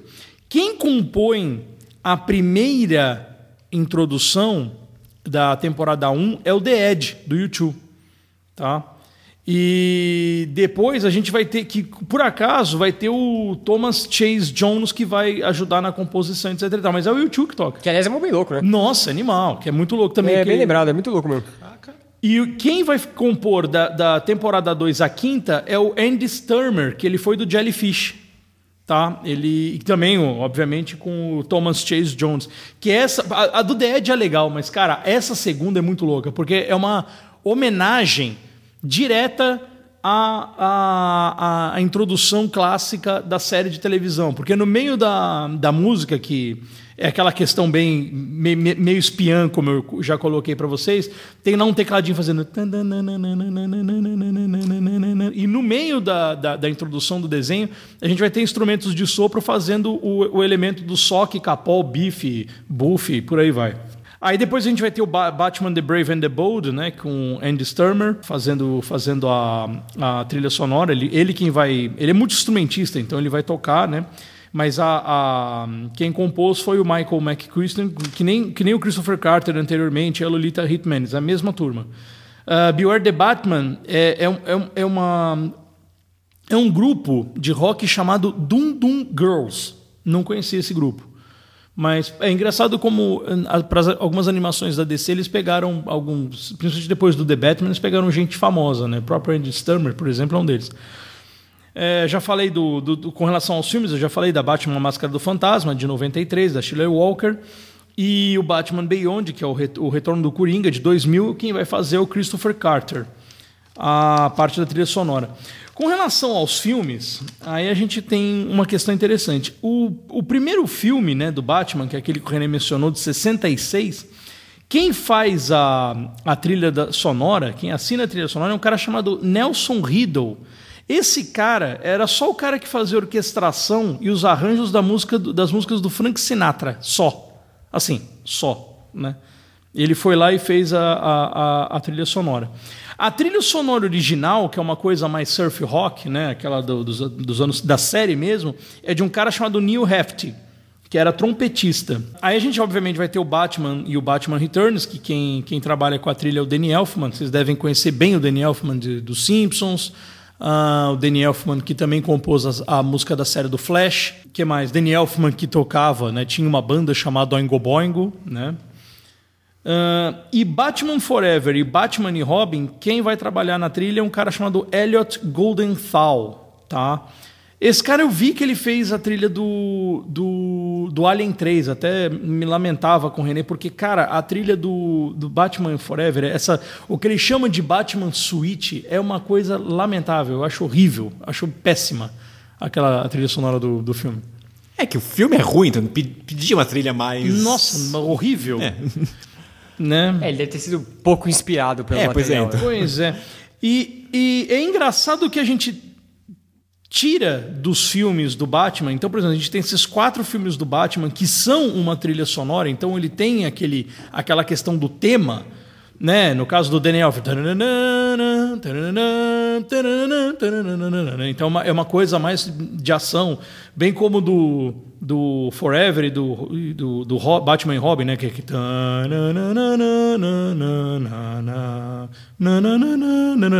Desculpe, eu sou péssimo cantor. Mas para ter aquela questão do Batman Begins, que aí entra Hans Zimmer e o James, James Newton Howard. Que o, o, o Batman ele não vai ter um tema. Ele só vai ter um, um instrumento, os instrumentos fazendo aquele. Só isso. E o que eu acho animal. Eu acho que são, ah, com relação, dentro do, do universo cinematográfico, a melhor trilha. é- é- Esse trio de. Esse pack de CDs aqui é o mais foda, cara, não tem jeito. Porque o Hans Zimmer trabalha junto com o James Newton Howard. James Newton Howard é o cara que trabalhou, por exemplo, no desenho da Disney Atlantis, que a trilha é fantástica. Ele trabalhou também no, no melhor filme de alienígenas de todos os tempos, que é o Sinais, né? Um dois, né? Um dos, né? Porque Há tem controvérsias, né? Mas- não, não, não. Pra você, que é um, é, um, é um pobre homem sem fé, não tem problema. Agora, quem manja alienígena que sou eu. Então você fica pianinho aí. É, mas ele fez a trilha do. Bom, James Newton Howard é um cara que trabalhou muito com o Xalá. É, como é que ele chama? Shyamalan. Obrigado. Thank you very much. Ele trabalha muito com esse cara. E ele assina as duas primeiras, os dois juntos assinam as duas primeiras trilhas, do Batman Begins e do The Dark, Dark Knight. The Dark Knight Rises é só o Hans Zimmer, mas a trilha é primorosa. Dá gosto de ouvir. Né, o Hans Zimmer, para quem não sabe, é o cara que compôs a, a, a trilha, por exemplo, de Anjos e Demônios, ah, do, segundo, do segundo filme do Robert Langton, que eu não me lembro o nome. O segundo é o Anjos e segundo é Demônios. Anjos e Demônios. O primeiro é o Código da Vinci. Obrigado, inverti as bolas. Código da Vinci e Anjos e Demônios. Se não me engano, ele fez o Último Bem. Samurai também. Ele ganhou o, O Oscar, último- ganhou o Oscar com o Rei Leão. Exatamente. Então, Hans Zimmer, Hans Zimmer é um cara pouco foda. E ele que foi quem compôs. Pra mim, é um cara metaleiro. Um cara, assim, metaleiro dos compositores. O cara compôs as trilhas do Piratas do Caribe e por aí vai. Eu lembrei agora do. Eu, tinha o vinil do, do Batman do, do Tim Burton. Vocês É. Tem o Prince também, Prince, lembra? é. Tem o Prince. Não, eu tinha então- o vinil do Prince. Então, essa- essas trilhas, é engraçado, né? Essa, da mesma forma que no Forever, a gente tem o Kiss from a Rose do Seal, Sim. né? Eles têm aquela questão de U2. misturar... O YouTube acho É que no Batman e Robin, É, no Batman e Robin. é Tem uma música legal do Smashing Pumpkins também, num desses. Isso, é, é no Batman e Robin. Ah, isso, perfeito, que foi usado também no trailer do Watchmen, se eu não me engano. É interessante, é interessante que, que os filmes, os dois primeiros filmes do, do os quatro melhor, né? Esses filmes do, do, Tim Burton e os filmes que são dirigidos pelo Schumacher, eles têm muito essa questão de, de, de intercalar o álbum que é o orquestrado e o álbum que foi usado com música de bandas, né? Obviamente, como você bem você falou do Prince, etc. O Ed falou do Smashing Pumpkins é, U2, Seal, entre outras coisas. Agora, as trilhas do, do tanto do Ba- Batman Begins e da trilogia do Nolan é uma coisa que é só orquestrado, o que eu acho assim sensacional. E obviamente eu poderia citar aqui a trilha do, do Batman e Superman, mas acho que não, não faz o menor sentido, não vale a pena na minha, na minha concepção. Porque o próprio Hans Zimmer já tinha colocado para ele. Eu me lembro, eu me lembro de quando eu comemorei muito quando vi que o que o Hans Zimmer ia fazer a trilha dos primeiro do Superman, do filme do, do Homem de Aço, né, Man of Steel, que por acaso eu acho do caralho também. É, é muito louca essa trilha, né? É boa mesmo.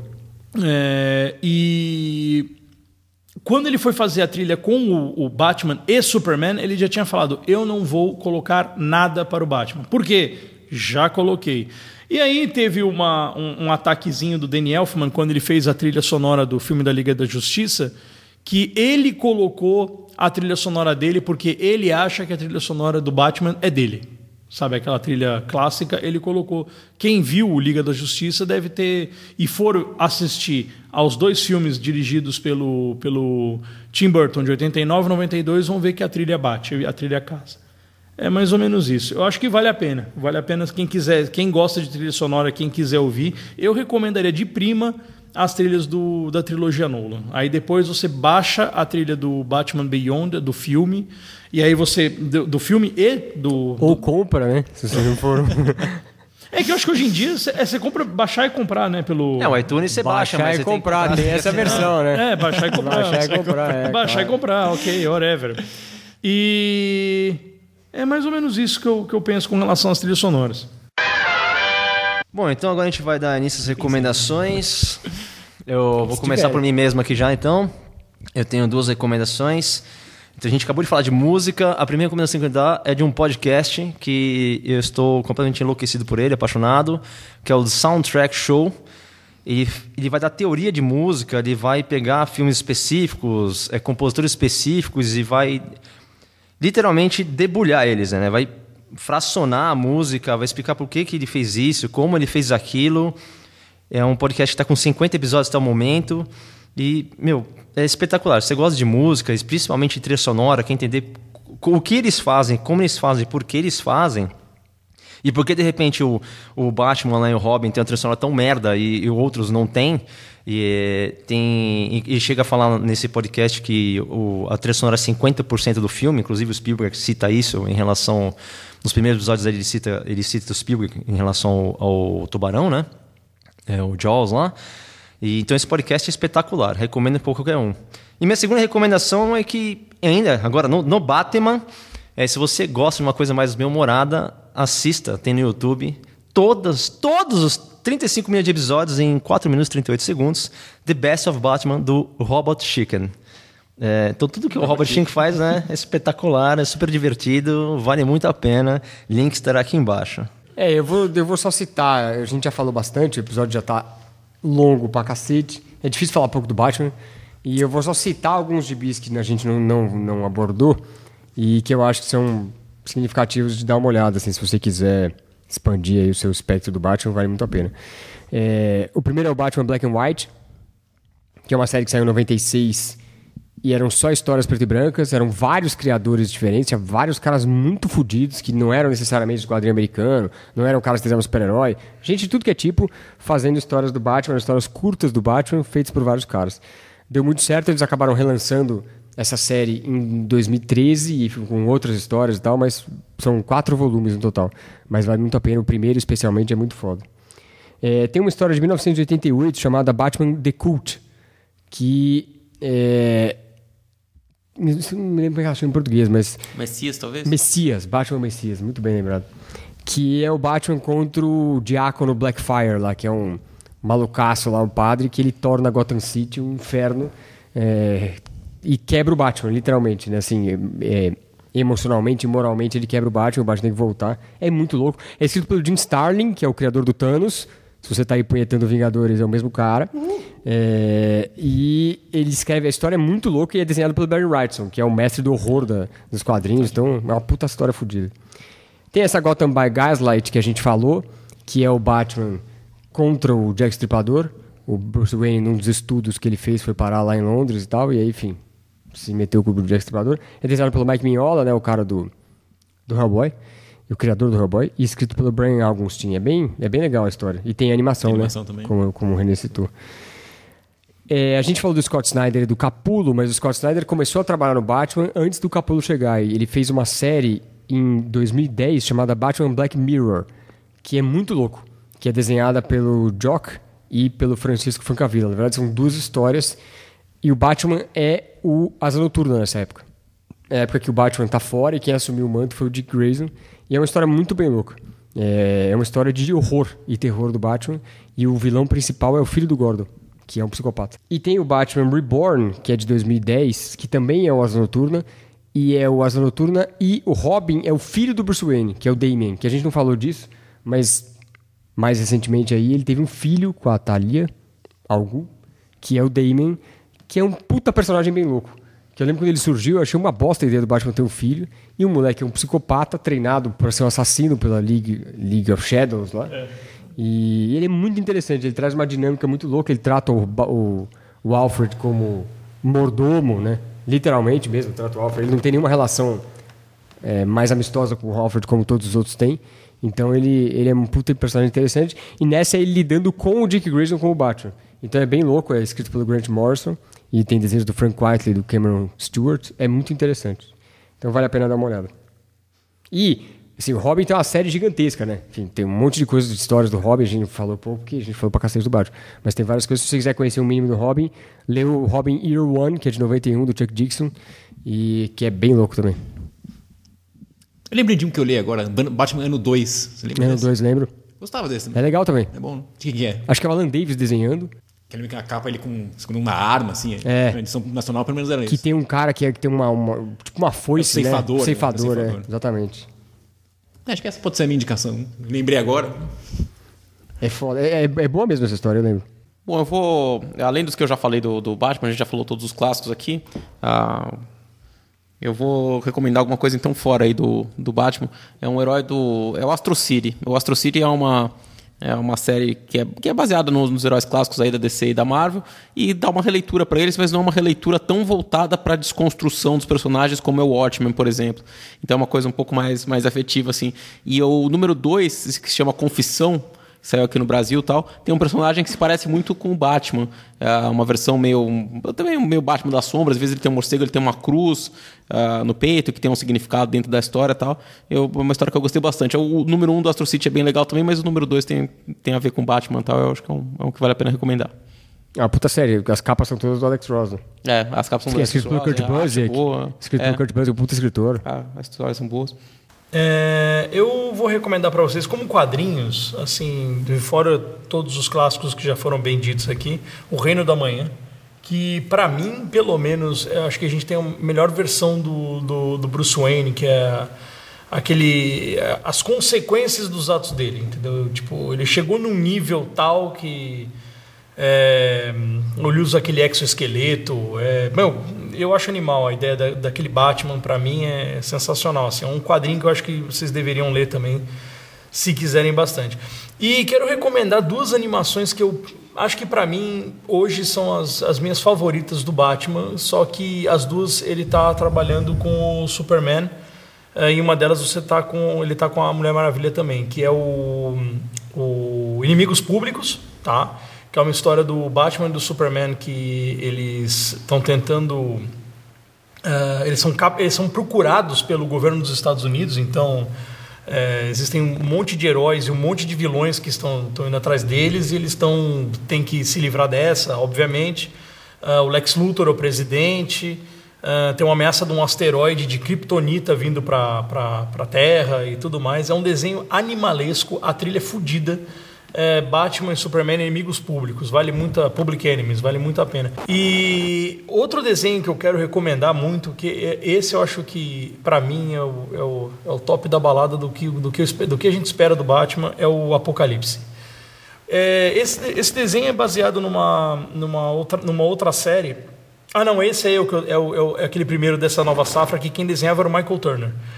É, que pra mim é a versão do Batman fudida, assim, que eu gosto pra caramba, do jeito que tem umas garrinhas assim na mão e tal. Que a Cara Zor-El, que é a, a, a prima do, do, do Clark, né, do, do Kal-El, cai na baía de Gotham. O, o Batman é, salva ela, entra em contato com o Super-Homem, enfim, ela vai treinar com as Amazonas em Temícera, ou Temisquera, como vocês bem, bem quiserem. Que é o Darkseid, né? É. Que, que o Batman vai lá e simplesmente é, ele ameaça explodir a Apocalipse, né? Quando ele, ele rearma as, as ogivas do, do Darkseid, que ele chama de Hellspores, né? Que inclusive eu acho até que vale a pena terminar com aquela frase clássica depois que o, o Darkseid duvida, né, que o Batman tá, tá ameaçando, ameaçando ele, né, chantageando ele, que o Darkseid enfia um cacete no Batman, o Batman aguenta firme, ele não cede as ameaças do Darkseid, e o Darkseid fala assim que você, um humano, você mata os seus semelhantes para conquistar objetivos. Uma qualidade admirável, eu diria. Animalesco. É, só um detalhe, essa, essa Reino da Manhã, o Kingdom Come que, que você citou, é, é uma puta série fodida, saiu na metade da década de 90, né, 96, escrita pelo Mark Wade e também ilustrada pelo, inteiramente ilustrada pelo Alex Ross, né, que é o cara que eu falei que faz as capas. Fez né? a capa do Astro City. Só, só corrigindo aqui, o nome do gibi do Astro City não é Confissão, é Inquisição. E pra falar, falando do Superman e Batman, deixa eu só colocar mais uma recomendaçãozinha do, do encontro do Superman e do Batman, que eu acho um- um muito legal no Superman Red Sun, eu acho que em português saiu como Sob o Sol Vermelho, Sol Vermelho, alguma coisa assim. E, e- e eles ah, releem essa relação entre o Batman e o Super-Homem de uma maneira muito interessante. Que eles colocam o Batman como um dissidente político ah, dentro da história lá do, na Rússia Soviética e tal, e o Super-Homem como o Homem de Ferro, que é o protetor. É uma certa releitura do, do Cavaleiro das Trevas, desses papéis, só que daí o Batman tá nesse ah, esquema de governo opressor, o Batman tá realmente como um dissidente, né? Eu acho que é uma, uma É, visão do Batman bem interessante. E a premissa dessa história é que o Super-Homem cai na Rússia, não nos Estados Unidos. Tem uma última coisa, assim, falando, falando desse negócio de crossover, pra gente que gosta da, da, da Animated Series, tem dentro do Animated Series do Superman, que por um acaso quem compôs a trilha do, daquele desenho do Superman também foi a, Shir, a Shirley Walker. Lembra do, do desenho do, do, do Superman? Fudido. Fo- Foi ela quem compôs a trilha também. Tem o Melhores do Mundo, que é um, é um- são três episódios que. World's Finest, que era um gibi. inclusive. Exatamente, que o Coringa faz um negócio com o Lex Luthor para ter o Superman. É, é ali que o Superman encontra o Batman dentro desse universo de desenhos. Aliás, quase tudo que saiu do Animated Series é foda. É, animal. Não tem. É foda pra caralho. Santo erro de casting, Batman! Chegamos ao final, mas antes de terminarmos, gostaria de pedir sua ajuda, compartilhando e avaliando nosso podcast. E é isso. Valeu por nos acompanhar até aqui. Se quiser se inscrever no canal da Gong no YouTube, o link está na descrição do episódio, junto dos links comentados. Se quiser falar conosco, você pode enviar e-mail para sitegong.gmail.com ou através de nossas redes sociais, também na descrição do episódio. Obrigado pela audiência e até a próxima.